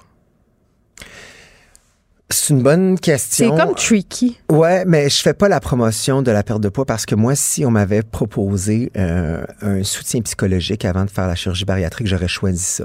J'aurais peut-être 40, 50 livres de plus, mais je serais bien comme dans par corps. manque d'options. C'est par... Euh, ouais, exactement. Donc, on m'a, on m'a suggéré la chirurgie bariatrique sans... Tu sais, il n'y a pas un spécialiste à ce point-là qui me dit « Hey, peut-être, petit gars, à 25 ans, tu pèses euh, 330... Peut-être, T'as-tu une relation problématique avec la bouffe? » Jamais ça a été soulevé. Ouais. Donc, moi, si on m'avait proposé, écoute, la chirurgie bariatrique existe, allons-y avec une thérapie durant un an, voir où ça s'enligne. Et je te le dis, je pense pas que j'aurais fait la chirurgie bariatrique parce que le nombre de complications que j'ai eu après et le fait que c'était toujours pas réglé. Donc, il y a bien des gens qui, lorsqu'ils font une thérapie, décident de ne pas faire la chirurgie bariatrique. On m'a quand même enlevé, Geneviève, une partie d'un organe, tu sais. Oui, puis tu te vis avec les conséquences. Euh, de Exactement. Donc, donc euh, je pense, non, je fais la promotion d'une santé euh, psychologique euh, en lien avec la nourriture. c'est important, c'est ça la de la NEB. Exactement. Puis, tu sais, la chirurgie bariatrique, c'est un outil à travers un Mais ensemble. de dernier recours. En tout cas, ça, c'est moi qui le dis. De dernier c'est- C'est ce recours. que je pense. Euh, grossophobie, parlons-en. euh, Ce sera ma dernière question, parce que comme je te dis, on manque de temps, mais euh, parlons de l'époque. Est-ce que tu penses, parce que la grossophobie, ça fait pas longtemps qu'on en parle. Ça Exact. fait pas longtemps qu'on s'est dit comme société, coudon, on a peut-être un problème avec les gros, on était peut-être un peu grossophobe, c'est barre, on est dans un mouvement un peu euh, self-acceptance et tout ça. Penses-tu qu'à une autre époque, t'aurais pu t'aimer comme tu étais? Et tous ces problèmes-là n'auraient pas eu lieu. Est-ce que tu aurais atteint 335 livres? Est-ce que tu penses que, dans le fond, l'époque a contribué à ton, à ton mal-être? Ah mon Dieu, c'est une question qui est, euh, qui est extrêmement pertinente et super complexe. Euh, je pense, je pense que j'aurais quand même été gros parce que euh, les troubles alimentaires chez moi se sont euh, manifestés avant que je prenne conscience de l'univers dans lequel je vivais. Avant les réseaux, j'avais pas de réseaux sociaux à l'époque, hein, ça existait pas, tu sais. Ouais. Euh, c'était la télé, les vidéoclips là-dessus. Donc, j'étais pas confronté de la même façon qu'aujourd'hui. Euh, cette grossophobie-là, je la vivais dans les rapports sociaux. Tu sais, dans, dans, dans, dans l'amitié. Ah, je veux pas, lui est gros. Je- dans, dans, dans, la- dans le bullying, dans ce genre d'affaires-là. Je, je, je pense que oui, euh, et, c'est sûr que bon, ça aurait pris euh, peut-être une ampleur différente, peut-être. Et évidemment, euh, la grossophobie ambiante a contribué à augmenter ça et surtout augmenter le sentiment de honte. Et de détresse. Exactement. Et, et- et- mais je pense que oui, parce que c'est beaucoup plus complexe que ça. C'est comme de dire, est-ce que tu penses que des publicités d'alcool vont augmenter l'alcoolisme? Hmm. C'est un peu un raccourci, tu sais. Donc, euh, il y a quelque chose de plus intrinsèque à l'individu. Mais c'est très complexe. C'est très Tu complexe. Jordan Dupuis, merci, chroniqueur, animateur et surtout, cette semaine, ambassadeur à NEB. Euh, On se rappelle que la semaine de la sensibilisation aux troubles alimentaires bat son plein jusqu'au 7 février. D'ici là, on peut te regarder un, par- un peu partout habillé, entre autres, et ce soir à Denis Lévesque. Oui, merci pour ta générosité. Merci de ton temps, Geneviève. Les effrontés. Avec Geneviève Peterson. Les vrais enjeux, les vraies questions. Vous écoutez Les effrontés. Bob le chef is in the house. Yeah! Hey, salut! Ça va? Ben oui, ça va parce que tu reviens du Mexique et là, euh, tu, euh, tu lances, je pense qu'il y a une première capsule qui est disponible aujourd'hui. Tu as fait une espèce de road trip culinaire, si je me trompe pas. Oui, euh, en plein ça, c'est euh, un peu une campagne de prévention aussi. Oui, ben c'est Euh, ça, j'allais les gens qui s'en vont. Non, mais c'est quelque chose. Il y a de plus en plus de gens qui font du tourisme gastronomique. J'en suis, ben oui. c'est important de partir bien préparé parce qu'on n'a pas les mêmes mœurs culinaires. Mais non, c'est ça. Parce que là, c'est ça. Là, tu es allé au Mexique et tu es allé chez l'habitant, comme on dit, dans les petits restos où tout le monde va, là, pas seulement les touristes, même il y a très peu de touristes. Moi, la dernière fois que j'étais allée au Mexique, je dois t'avouer que j'étais allée dans un tout inclus et j'ai tout haï, surtout la nourriture. Mais, euh, tu le- tu le dis dans ton pitch de vente, tu as tenu à t'éloigner des tout inclus. Pourquoi des tout inclus? Ben, je suis jamais allé dans les tout inclus. C'est, Ah. euh, je je suis quelqu'un d'a- d'aventurier de nature. Puis euh, j'ai eu la chance d'aller à Puebla, au Mexique, qui est une région à peu près une heure et demie euh, de, de la ville de Mexico. Mm. Euh, région qui est vraiment reconnue pour sa nourriture aussi, autant gastronomique que son street food. Donc euh, justement, là, j'ai une euh, belle capsule ce matin là, où, euh, que j'ai lancée sur ma page Facebook où on peut me voir manger des tacos. Euh, trois sortes de tacos, puis des tacos qu'on n'est pas nécessairement habitué de voir parce que Ouais. je l'ai écouté. Il y en a un, entre autres, très populaire au chorizo. Ça fait changement de la petite viande sec. Là. Oui, absolument. Puis c'était très, très gras. C'était. J'adore. surtout, c'était le dernier tacos que j'ai mangé de- du tournage, Ouais. donc euh, c'était quand même assez intense. On est loin de Old El Paso. On est, on est loin de. Les là. Mais la nourriture euh, au Mexique, elle est, elle est absolument exceptionnelle. C'est parmi, euh, c'est parmi mes plats préférés là, au monde. là. Mais c'est de la super bonne bouffe, t'as raison, sauf que euh, je dois quand même avouer mes billets euh, occidentaux, là.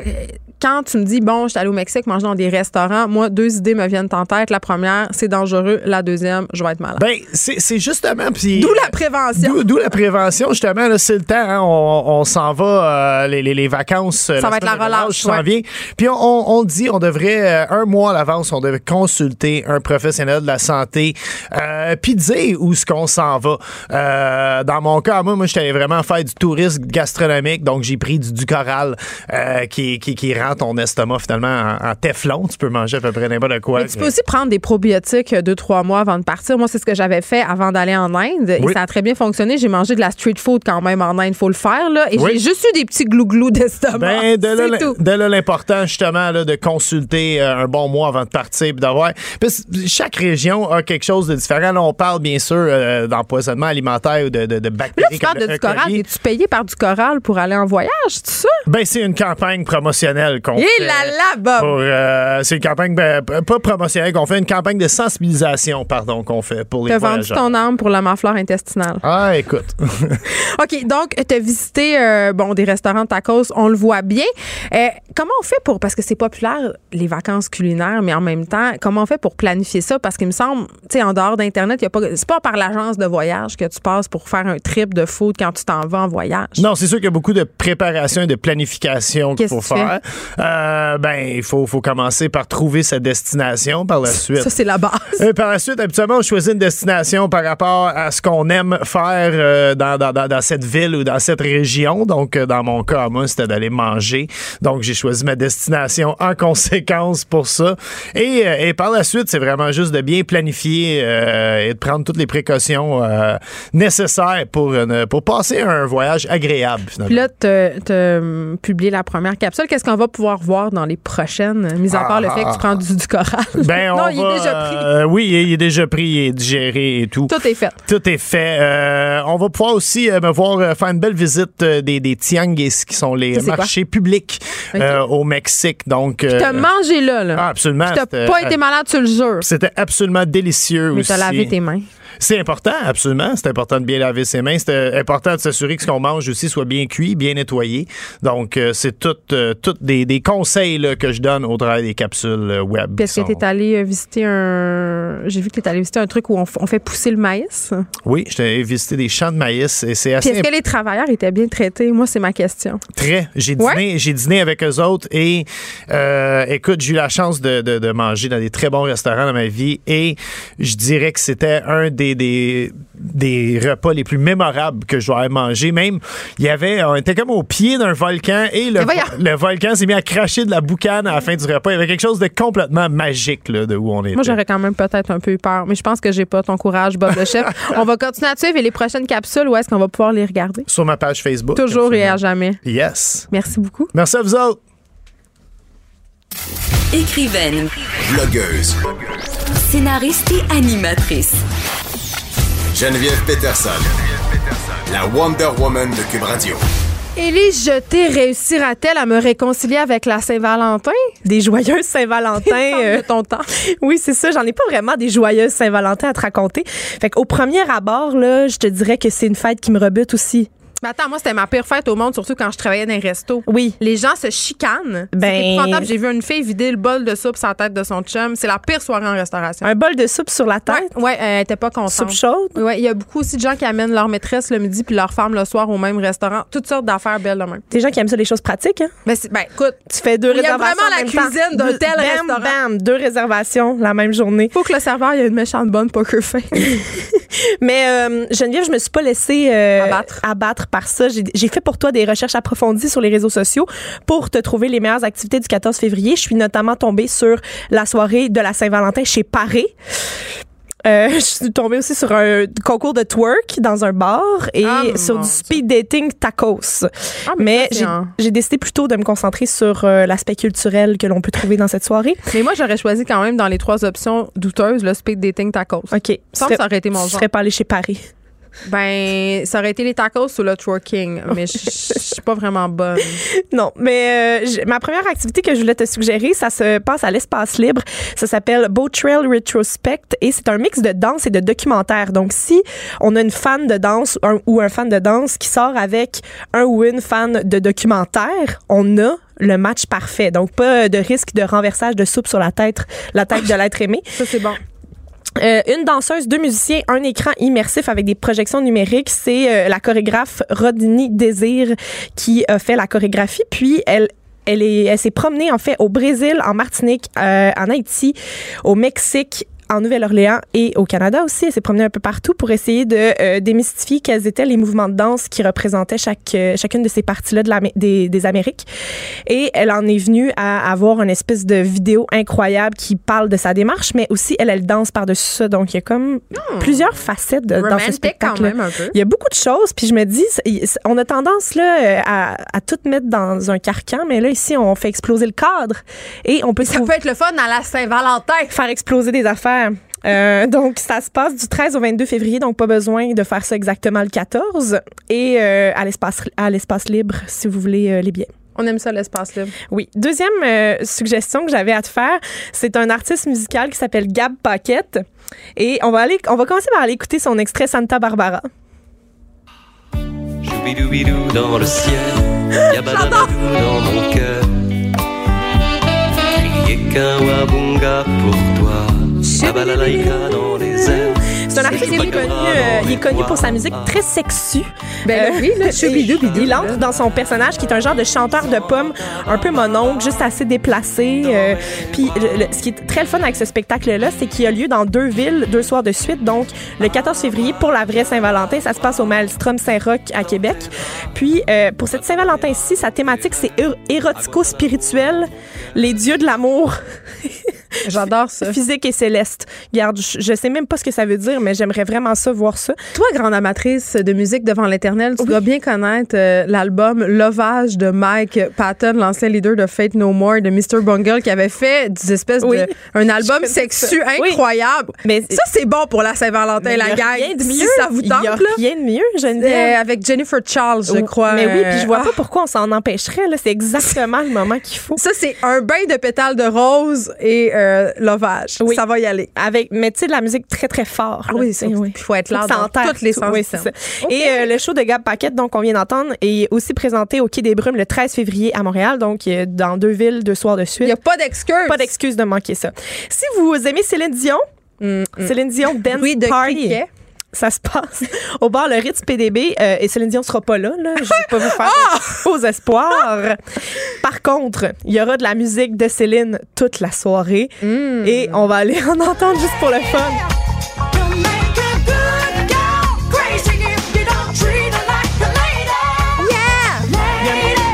Un message subtil dans cette chanson-là, tu sais, treat her like a lady. C'est comment exactement ça? Ben, on Ça sait plus, hein. Ça dépend à quelle enseigne on On loge. sait plus de nos jours Mm. comment on doit traiter euh, les femmes, mais euh, En tout cas, on ne doit pas les violer. Ça, c'est la base. C'est la base. C'est donc euh, ben lourd. C'est la base. c'est donc ben lourd. Mais regarde, pas à la Saint-Valentin, On OK? toujours par parler de viol et pourtant je fais une, une chronique culturelle. C'est vraiment Euh, relax. donc au bar le Ritz PDB, ça coûte 10 pièces et ça commence à 11h PM jusqu'au 6h. Mais attends, je veux juste être sûre que je comprends Oui. bien c'est quoi, là. musique de Je Céline. vais là, puis ils me font jouer des tunes de Céline. Mais oui, c'est un dance party. OK. Fait que tu danses sur du Céline toute la soirée J'espère au moins euh, que c'est de ton Abeille. Gélina qui fait jouer Céline. Euh, c'est pas Abeille. J'ai un, blanc de mémoire de, de c'est Pas qui, grave. mais c'est pas Abeille. Je suis Je désolée. voulais juste souhaiter que c'était elle. Si vous, euh, vous aimez l'humour, hein, si euh, c'est plus ça, là, vous, votre, euh, votre kick euh, de Saint-Valentin, ben, euh, vous pouvez aller au Terminal Comedy Club. Il y a le guide de la Saint-Valentin au Terminal. Ils nous décrivent ça comme un spectacle d'humour fait avec amour et où les calinours seront au rendez-vous. Ça me fait peur. Euh, donc, il y aura du stand-up, de l'humour conseil et des anecdotes, nous dit-on. C'est De l'humour par- conseil? oui, c'est ça, mais Ah. je, je me dis, le guide de la Saint-Valentin, c'est sûr qu'on va nous donner des instructions, des règles, je sais pas. Et ce sera animé par euh, Richardson Zephyr. Il y aura Michel Desrochers, Suzy Bouchard, Jacob Osapian et Cheveria, Sam Cyr connais et personne. euh, Mi Benson, Sylvain. Ce sont des humoristes principalement de la relève. Ah, donc, j'ai entre 42 et 53 ans. Oui, exactement. Mais ils sont incroyables. Pour vrai, moi, je j'en connais le trois quarts de ceux-ci, puis je les trouve toutes drôles. Prouve-le! Je te le dis, ils sont drôles. Euh, 14 février, 19h, ça se passe au terminal. Si vous êtes dans le bout de Saint-Hyacinthe, il y a Laurence Castera qui euh, fait un spectacle aux haricots.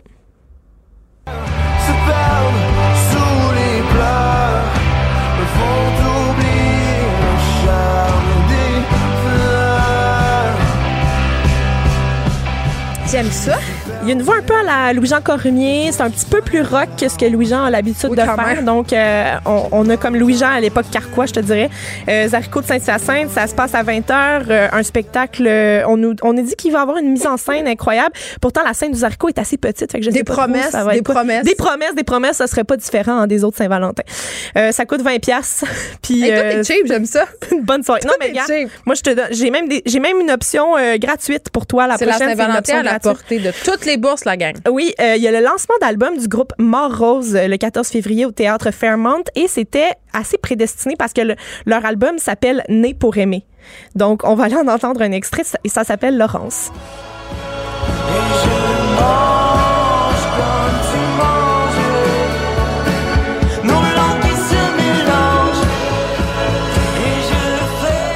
Ils se décrivent comme des petits chatons rugissants tels des lions.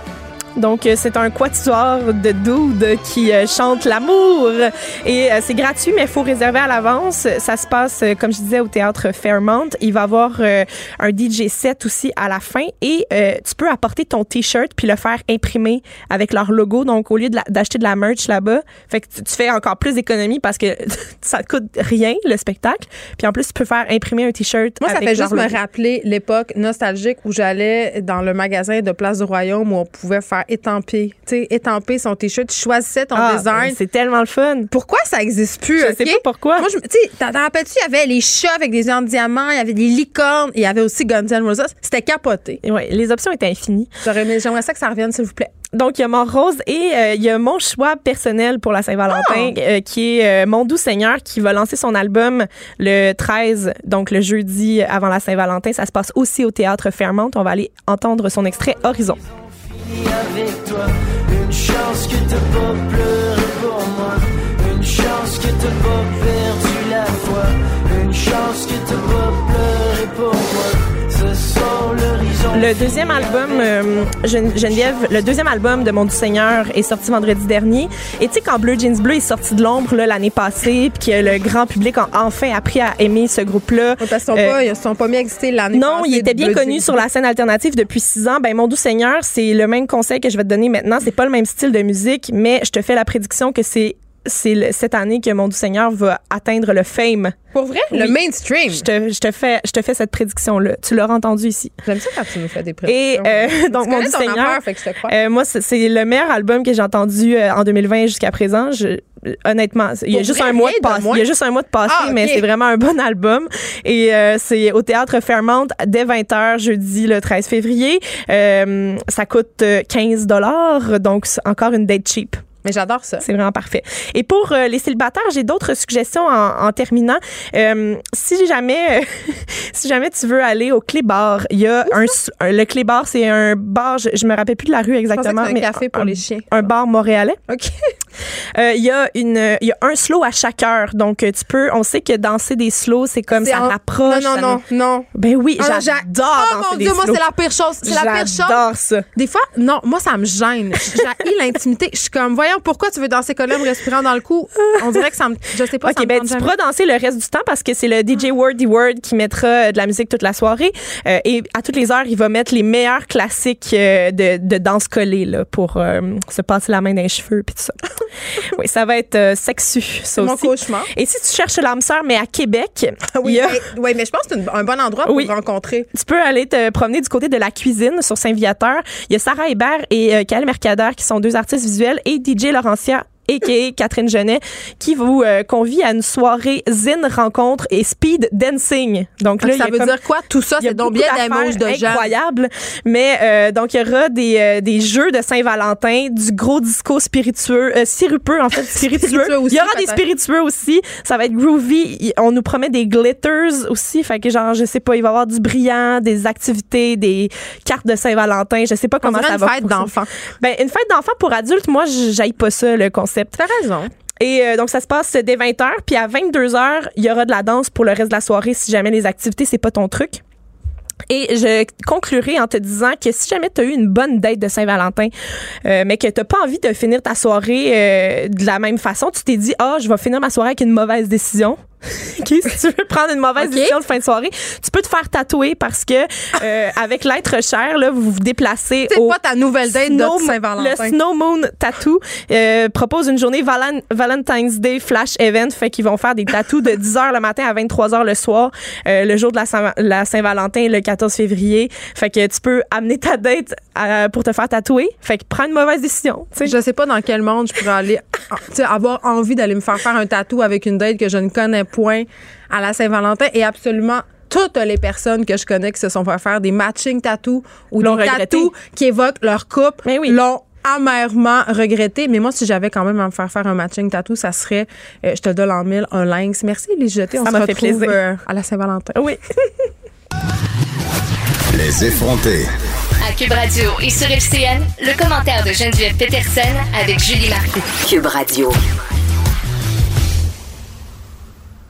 14h30, c'est l'heure d'aller retrouver notre collègue animatrice à Cube, Geneviève Peterson, dans son studio. Salut Geneviève. Allô, Julie? Alors, c'est un baromètre concernant les changements climatiques qui nous dit que nous, euh, les Québécois, nous sommes remplis de contradictions. 93% d'entre nous, euh, on est très conscients qu'il faut faire des efforts pour les changements climatiques, pour lutter contre les changements climatiques, mais dans les faits, est-ce qu'on en fait réellement? Ben, en tout cas, moi, ça m'a pas surprise ce sondage-là parce que je me suis reconnue beaucoup. C'est-à-dire, comme la majorité de la population, je suis absolument interpellée par la crise climatique qu'on traverse en ce moment. Je me dis, il faut absolument que je fasse quelque chose. Et comme 9 Québécois sur 10, j'ai l'impression d'avoir mon plan, c'est-à-dire de faire la bonne chose pour l'environnement.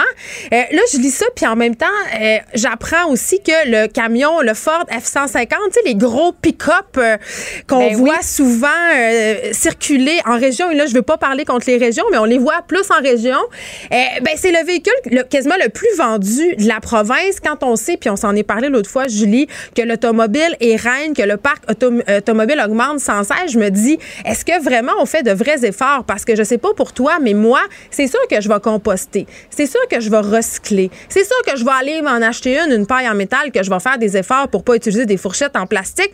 Je vais peut-être même aller porter mes bouteilles aux consignes, OK?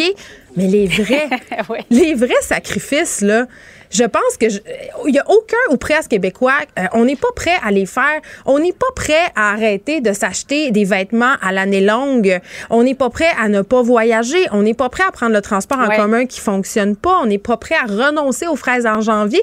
On n'est pas prêt à renoncer à notre mode de vie Mais hyper confortable. qu'est-ce que ça va prendre, Geneviève, pour qu'on le fasse, pour que les gens qui, par exemple, sont pas entrepreneurs, euh, décident de, vendre leur F-150, quand le gouvernement va dire, ouais, vous voulez avoir un, un VUS, un gros pick-up polluant, euh, ça va vous coûter plus cher traverser le pont, aller en ville, euh, où vous n'aurez pas le droit de le faire. Moi, je pense que quand le gouvernement va dire, on vient fouiller dans vos poches parce que les Québécois ne font pas assez d'efforts pour lutter contre les changements climatiques, Là, ça va nous toucher et là, on va faire un effort. Mais moi, ce que j'ai été- étonnée de, savoir dans, ce sondage-là, dans ces données-là, c'est que, que ce sont les femmes, 55 ans et plus, qui font davantage d'efforts et non les jeunes. Il y a une manifestation, une grève euh, contre le climat, pour le climat, en fait, qui se prépare prochainement. Ben oui, moi aussi, j'ai été surprise que les jeunes ne soient pas les plus proactifs, si on veut, en matière d'environnement. Il y avait plusieurs coalitions étudiantes euh, qui se réunissaient ce matin, euh, justement, parce qu'ils font un appel, c'est vraiment un appel. Il n'y a rien de clair pour l'instant à la grève. Puis ça va être la première fois qu'on va voir ça parce que le- les écoles secondaires, le cégep et les universités s'uniraient pour demander un plan d'urgence de justice climatique. C'est comme ça qu'ils appellent ça. Mais je trouve ça toujours un peu paradoxal parce que j'en ai des jeunes à la maison, ils sont très, très interpellés par la question environnementale, mais ils vont manifester avec leur iPhone. Ils sont très friands de vêtements dans les grandes chaînes. Donc, comme la majorité des Québécois, ils, parlent beaucoup, mais les gestes suivent peu. C'est ce que je constate. Et c'est très, très alarmant et c'est triste. Et je vais dire comme toi, à un moment donné, si le gouvernement met pas ses culottes pour taxer et imposer à aller fouiller dans la poche des délinquants de l'environnement, mais je pense pas qu'on va aller nulle Ça part. ne fonctionnera pas. Voilà. Merci beaucoup, Geneviève. Bon après-midi. Bon après-midi. Écrivaine, Blogueuse. scénariste et animatrice. Geneviève Peterson. La Wonder Woman de Cube Radio. Suite à la performance largement critiquée de Jennifer Lopez et Shakira au spectacle à mi-temps du Super Bowl, entre autres, ce fameux segment où on voyait J-Lo s'adonner au pole dancing, c'était une référence évidemment au film The Hustlers dans lequel elle avait joué plus tôt cette année. Les gens étaient vraiment choqués, euh, disaient que ça avait pas de sens, que c'était déplacé, que c'était une affaire de danseuse. Là, je me suis dit, wow, attends une minute, euh, le pole dancing, ce n'est pas que une affaire de danseuse, c'est aussi un sport. En tout cas, c'est ce que je pense. Et je me suis dit, invitons donc quelqu'un dont c'est le métier, quelqu'un qui enseigne le pôle fitness. Elle est avec moi, Julie Paillé. Bonjour. Bonjour Geneviève. Professeur Professeur. et propriétaire de Pôle Fitness euh, Montréal. Oui. OK. Vous faites du pole dancing depuis combien de temps? En fait, l'école existe depuis 2007. Fait que ça fait quand même un bon petit bout, là. Oui. Eh, on tombe tout de suite dans le préjugé. là, on va régler ça tout de suite. Quand on parle de pole dance, tout de suite, tout de suite dans notre tête, l'association directe, c'est danseuse nue. Oui. Puis ça, ça, comment ça influence la perception que les gens ont, soit de votre école ou de la- quand vous dites que vous faites du pole dance, mettons? Euh, oui, il y a souvent des, des perceptions, mais j'ai trouvé depuis, en tout cas depuis 2007, que la vision du pole fitness ou du pole dancing a beaucoup évolué. Puis ça, c'est Euh, dû à quoi, selon vous? Je pense que c'est dû au fait euh, qu'on en voit de plus en plus, mais à l'extérieur, justement, des bars de danseuses de façon athlétique. euh, que ce soit dans certains spectacles à Montréal où il va y avoir euh, des performeurs Au de Cirque du Soleil, il y en a du pole Au. Cirque du Soleil, il y a Felix Kane qui a fait euh, Michael Jackson, Smooth Criminal. Euh, il y a Janine Butterfly qui est à Vegas aussi au Cirque du Soleil sur une pole. Donc oui, de plus en plus, ça prend de l'ampleur, ça sort du bord de danseuse, puis le monde commence à le voir comme vraiment une forme d'art euh, ou euh, même une forme, c'est très athlétique. Donc, c'est un vrai sport. C'est un vrai sport. Pourquoi? Expliquez-moi pourquoi, si je vais faire du pole dancing, je vais me ramasser très en forme, voire même je vais ressembler à Jennifer Lopez, peut-être. En fait, quand on voit quand on voit des performances, ça a l'air facile. Mais, mais Mais, mais derrière le l'air facile, il y a des heures d'entraînement. Euh, c'est, euh, ça vient vraiment chercher les muscles au niveau du corps, abdos. Il y en a beaucoup qui pensent que c'est les bras, mais c'est pas tant que ça. C'est vraiment le corps qu'on vient chercher. donc la ceinture abdominale? Toute la ceinture abdominale, le dos, les épaules. Euh, puis, ben, c'est pas facile. Euh, juste grimper, euh, ça prend quelques, quelques heures d'entraînement souvent pour être capable de le trouver. Juste aller en haut, là. Juste d'aller en haut, Puis on parle de combien de quelques centimètres, quelques un mètre? Oh, on parle ben, en mètres, je sais pas. Moi, j'ai C'est pas en très haut, pied. là. Moi, je suis Ben. Allez-y en pied. Oui, vous avez 46 ans. oui. Euh, ça, ben, ça peut aller jusqu'à 12 pieds, 9 pieds. Ça, ça dépend, euh, ça dépend des pôles, ça dépend des endroits. Mais on grimpe, puis rendu en haut, ben, c'est là que tout doit se passer. Donc, Oh, mon les trucs en force doivent se passer plus en haut de la pôle.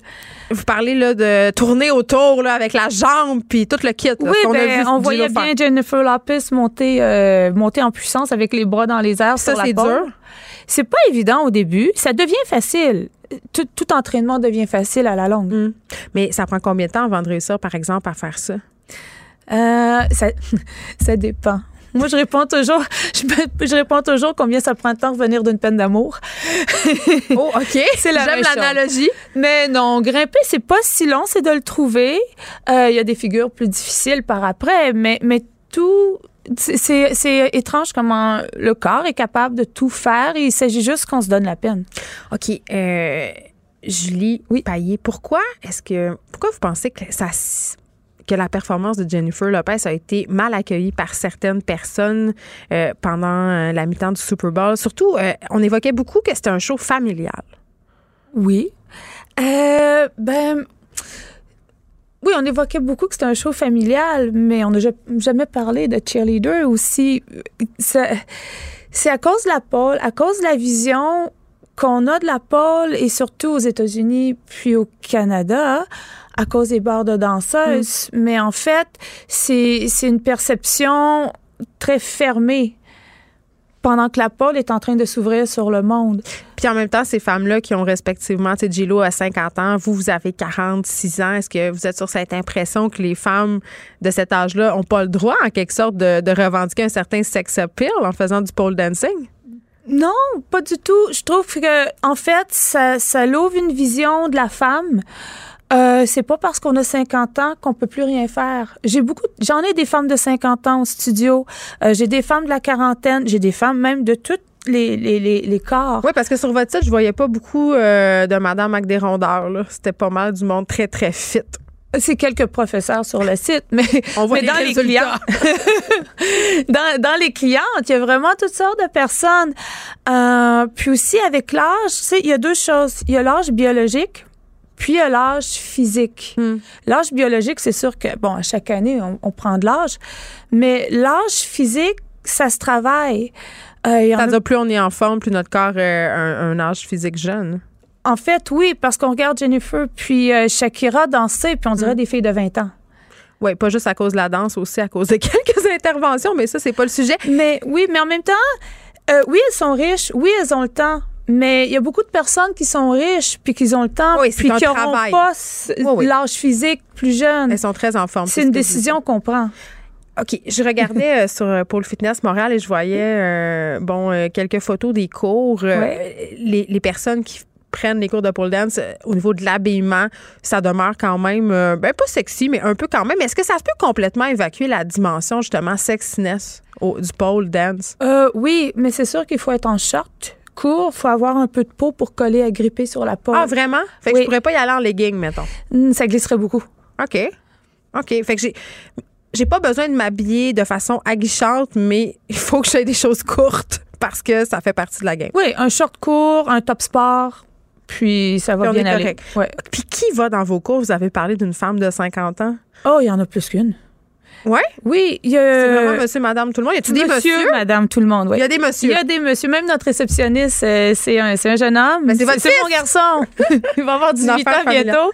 OK. il a grandi dans le studio, lui. Fait qu'il y a des messieurs, il y a des madames, puis c'est pas nécessairement pour raviver la flamme de leur couple. là. Ça peut. Non, c'est vraiment pour eux-mêmes. C'est pour s'entraîner. C'est des personnes qui cherchent une façon qui les motive elles-mêmes de s'entraîner. Faut-tu savoir bien danser? Moi, dans ma tête, Non. Pas, ça n'a pas rapport. Ça n'a pas rapport. Non, euh, puis on a, c'est ça, on a des personnes qui viennent de tous les milieux. Euh, on a des médecins, on a des avocats, on a des ophtalmologistes, on a Les médecins. Oui, on a toutes sortes de monde dans, dans nos cours. Puis est-ce que ça donne euh, confiance en soi? Euh, ça donne confiance en soi. Puis en, en fait, c'est vraiment un esprit de famille dans la classe. Tout le monde a du fun. Mais les gens vont être gênés tout au monde- début. Moi, je serais gênée. Ben, tout le monde est au même point. OK. Tout le monde est en short court. Tout le monde est là devant la, la pole. Fait que y a plus. Ça devient très familial. On rit, on a du fun. OK. OK. Est-ce que je pourrais venir l'essayer, mettons? Ben oui, ça serait le fun. Je vous invite. Est-ce qu'on prend une gageure? Combien de temps ça va me prendre de me rendre au top du poteau? Ah, moi, je vous dis un cours, vous allez être correct. Et je suis pas sûre de ça. Ah oui. Mais je suis quand même sportive. Mais en mais ça a legging, l'air- par exemple, ça marchera Ah, OK, pas. je vais être obligée de mettre les shorts courtes. Ça va Ah, rester en bas. Je suis déjà pas bien. Merci, Julie Payet, d'être venue démystifier euh, le pole dancing pour nous, professeurs et propriétaires de Pole Fitness Montréal. C'est près du marché Jean Talon. Merci. Oui, merci pour l'invitation. Les effrontés. Deux heures où on relâche nos bonnes manières.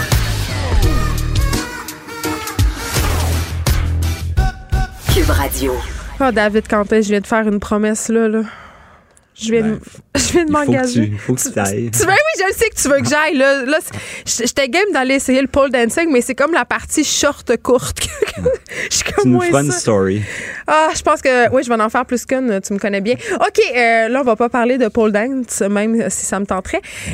chronique littéraire euh, comme à chaque euh, mercredi. Et là, tu nous reviens. euh, ah oui, on est mardi. Je suis bien mêlée. À chaque fois, à chaque fois que tu es là, je pense qu'on est mercredi. Je sais pas pourquoi. C'est parce que je veux que ça soit le jour jeudi pour aller boire dans un bar. Je pense que c'est ça. Faisons quand même une mention euh, du décès d'une grande dame de la littérature. Est-ce qu'on peut la qualifier de reine du roman policier, du moins, euh, en tout cas, je pense, Marie Higgins Clark, qui a quitté ce monde?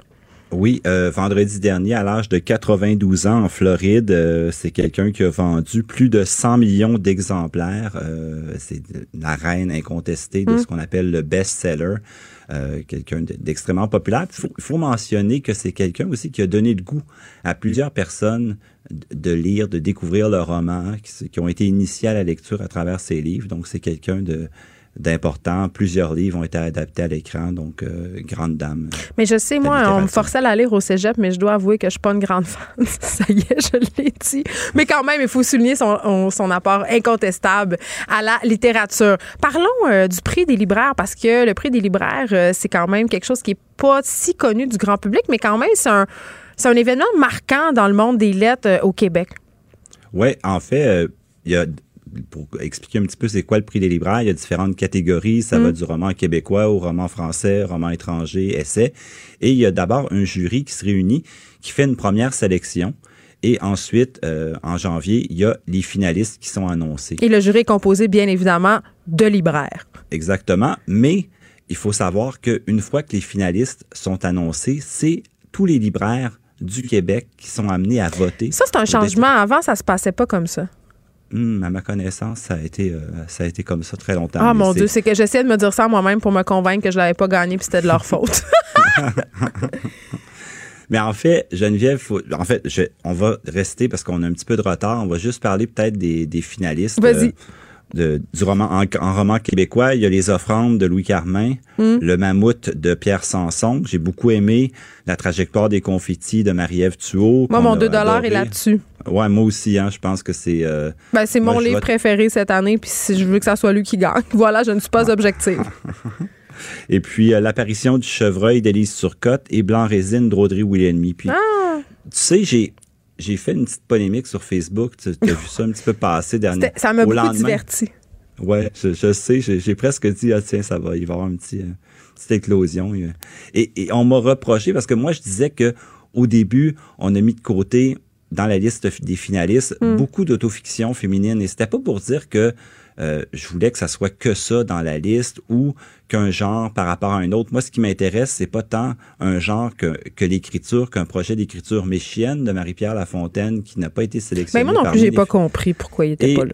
Le, le drap blanc de Céline Hugbart qui a remporté le prix du gouverneur général. Puis c'est comme si on avait dit on, on veut récompenser cette année euh, le roman plus traditionnel. Et j'aurais aimé, tout ce que j'aurais souhaité, c'est qu'on choisisse, qu'on laisse une petite place à ces voix-là, parce qu'il se publie beaucoup d'autofiction. Certains disent qu'ils s'en publient trop. Ben là. Mais, mais, mais j'aurais aimé voir un seul de ces titres, peut-être, parmi les cinq finalistes, mais enfin, on, Ben, on va auto- voter, autofiction on va voter pour la trajectoire. Ben oui, autofiction ou pas, euh, de toute façon, euh, David Quentin, euh, ce qui est important, c'est les bons livres et je crois que Chienne est un excellent livre et ça pour plusieurs raisons et j'aurais moi aussi souhaité le voir figurer sur cette liste. Voilà, c'est dit qu'on nous conduise aux portes de la ville et qu'on brûle nos livres dans les librairies. OK, euh, critique littéraire maintenant parce que là, ça y est, c'est arrivé ici euh, le roman tant attendu pour plein de bonnes et de mauvaises raisons, Le consentement de Vanessa Springora et euh, ça sort euh, mercredi là ici. Non, c'est j'ai une anecdote pour toi. Ouais. Je croyais que ça allait sortir mercredi. Et là, il est non. arrivé, il est arrivé ce matin. Oh là là. Et avant de partir, j'en avais déjà plus. C'est pour te dire l'engouement. Pour te dire l'engouement, euh, tout est parti ce matin. Euh, les, les gens qui sont rentrés en librairie, qui l'ont vu, me l'ont demandé, l'ont acheté spontanément. Je pense que ça va être un des gros succès là, de l'année. Il faut dire qu'on on en a parlé, on avait critiqué en début d'année Ouais. euh, lors de- du retour des fêtes. Je t'avais parlé lors de sa sortie en France. Je le répète, hein, c'est un livre que je considère, même si vous avez entendu beaucoup parler du, du procès, de tout ce qui se passe présentement, c'est un livre très médiatisé. Mais toi, Ça tu reste- soulignes la qualité littéraire c'est un tout le temps. excellent. là. Elle est très calme, très posée dans les arguments. Ça raconte évidemment Mm. sa liaison tumultueuse avec Gabrielle Masneff de 50 ans dans les années 80, où elle avait 14 ans. Et je trouve qu'elle le fait avec une discipline, une assurance qui, mérite, en fait, et, une qualité littéraire très, très forte, de haut niveau, de haut calibre. Moi, pour moi, jusqu'à maintenant, cette année, c'est un livre que, parmi mes livres préférés, je vous recommande fortement de vous procurer le consentement de Vanessa Springora. C'est à découvrir. Si en reste, évidemment. Sinon, va falloir. Euh, oui, dépêchez-vous parce que, évidemment, ça va s'envoler très, très vite. On se parle maintenant de colibri. Oui, en fait, euh, cette semaine, je voulais te faire une petite chronique rapide sur la littérature de l'ère après MeToo. Hein. On, parle beaucoup de violence faite aux femmes. C'est assez... Euh, à chaque semaine, on entend des histoires d'horreur, de, de viol, de meurtre et tout ça. Et, et ça a un impact sur la littérature. La littérature nous amène à réfléchir sur ces questions-là différemment et des fois avec un côté moins sensationnel. Et Colibri, ça raconte l'histoire, en fait, d'une femme dont la vie bascule lorsqu'elle donne, elle donne naissance à un colibri après avoir été violée. Imagine. Euh, L'image est quand même assez forte. Ouais, elle, elle, décrit pas. Ce qui est important de dire, c'est qu'elle ne décrit pas le viol en tant que tel, mais on sait qu'il y a eu un viol. Et ensuite, elle retourne chez elle et en sortant du taxi, euh, elle est malade et elle donne naissance à ce colibri-là qui incarne cette espèce de, choc post-traumatique avec lequel elle doit essayer de comprendre. Et, et, moi, j'ai adoré ce livre-là. C'est une, une auteure anglo-montréalaise qui s'appelle Natalia Hero et c'est publié au Marchand de Feuilles. C'est paru l'an dernier d'abord en anglais aux éditions OK, fait c'est une traduction, c'est ça. C'est une traduction d'Annie mm. Pronovo, très bien traduit, livre très sobre, mais c'est des sujets qui sont très tabous, qui sont difficiles à aborder en littérature, mais elle, elle le fait avec beaucoup de nuances, beaucoup de subtilité, puis elle se demande même comment j'ai fait pour me retrouver dans cette situation-là. Elle, elle, se dit même, est-ce que c'est de ma faute si j'ai été victime de ce viol-là? Et, et, après, le colibri qui l'habite tout le temps, qui est avec elle partout dans sa chambre, qui, mm. qui la suit dans les groupes, c'est, c'est un tout petit livre d'à peine 100 pages. Moi, je, je l'ai vu arriver en librairie, j'étais curieux, je me demandais, c'est quoi ce livre-là? Donc, j'ai commencé, puis je n'ai pas pu m'arrêter. C'est vraiment une de mes surprises jusqu'à maintenant, en ce début d'année. Colibri de Natalia Hero, magnifique. Il y a des gens qui nous textent en ce moment pour savoir si on peut acheter le consentement en ligne. Sûrement, oui. Mais c'est pas une bonne chose pour les librairies d'acheter des livres en ligne, non?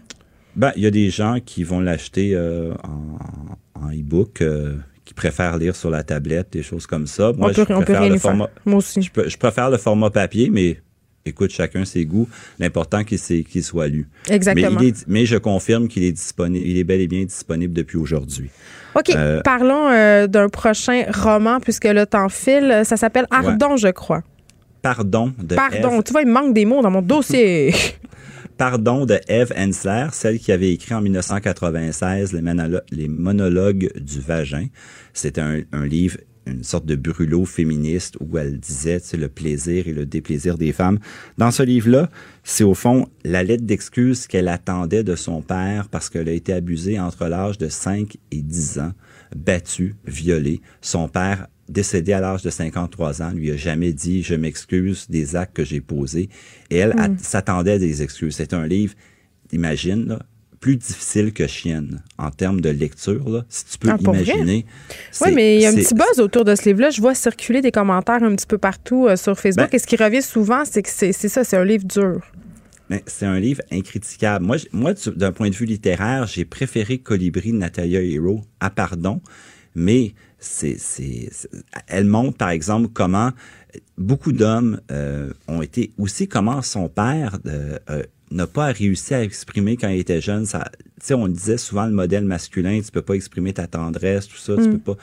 Ben, et, c'est un peu les, essaye de comprendre les conséquences. Qu'est-ce qui lui a amené à poser ces gestes-là? Donc c'est pas un livre qui cherche à justifier le comportement de son père, mais qui cherche plutôt une explication à ces gestes-là. Donc livre hyper troublant, difficile, mais quand même nécessaire, qui va un peu dans la lignée de cette euh, mouvance-là de, de l'après-moi aussi, ou MeToo, en fait, comme, comme vous souhaitez.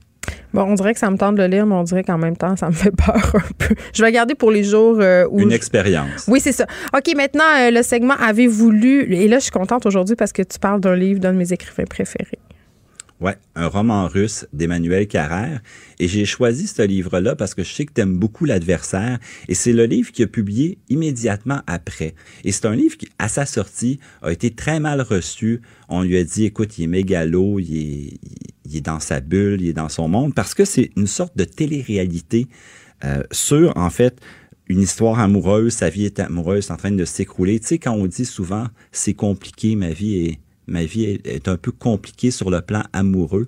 Mais dans le cas d'Emmanuel Carrère, c'est une longue histoire. Et aussi, il vient d'une famille très célèbre et il y a, sa mère voulait pas qu'il dise en fait que son grand-père a été euh, collaboré avec les nazis dans, les, dans, la Deuxième Guerre. Il a voulu tout, tout sortir, là, toutes les choses là, dans son histoire familiale qui sont difficiles et affronter des questions les plus délicates de sa vie personnelle. C'est un livre incroyable moi, j'ai et aussi avant-gardiste parce que ce livre-là est, sorti en 2007 et Emmanuel Carrère à l'époque, pour moi, il, annonçait ce qui, se publie présentement en termes de, on parle d'autofiction, de, de, le lien entre le réel, le non réel et tout ça et, et ce qui est vrai, ce qui est faux. Euh, dans ce livre-là, c'est un, un très très grand livre et qui aborde des questions hyper sensibles sur le couple, sur la famille, sur le vrai, le faux, sur le malaise aussi qu'on peut avoir. Mais moi, moi je le répète, c'est un de mes écrivains préférés. Et si vous n'avez pas lu Emmanuel Carrère, moi, je commencerai par l'adversaire. Mais c'est peut-être parce que j'ai tout le temps un petit, euh, j'ai un petit préjugé favorable par rapport à ce livre parce que ça tombe dans mes marottes. Mais vraiment, c'est un grand auteur et j'aime ça parce qu'il travaille euh, souvent à partir de, de faits divers, de faits historiques aussi. Donc, ça demeure très, très intéressant. David Quentin, merci. Je te laisse retourner euh, à ta librairie. J'espère que tu vas réussir à obtenir des copies du consentement. Sûrement. Parce que Sûrement, j'ai pas le choix. Exactement. Libraire à la librairie Coabzone. Et de mon côté, je vais aller me chercher tout de suite. Je pense, pardon, parce que ça m'a donné très envie de le lire. Merci beaucoup. À la semaine prochaine. De notre côté, c'est terminé pour aujourd'hui. On se retrouve demain de 1 à 3. Cette émission est maintenant disponible en podcast. Rendez-vous dans la section balado de l'application ou du site cube.radio pour une écoute sur mesure en tout temps. Cube Radio, autrement dit. Et maintenant, autrement écouté.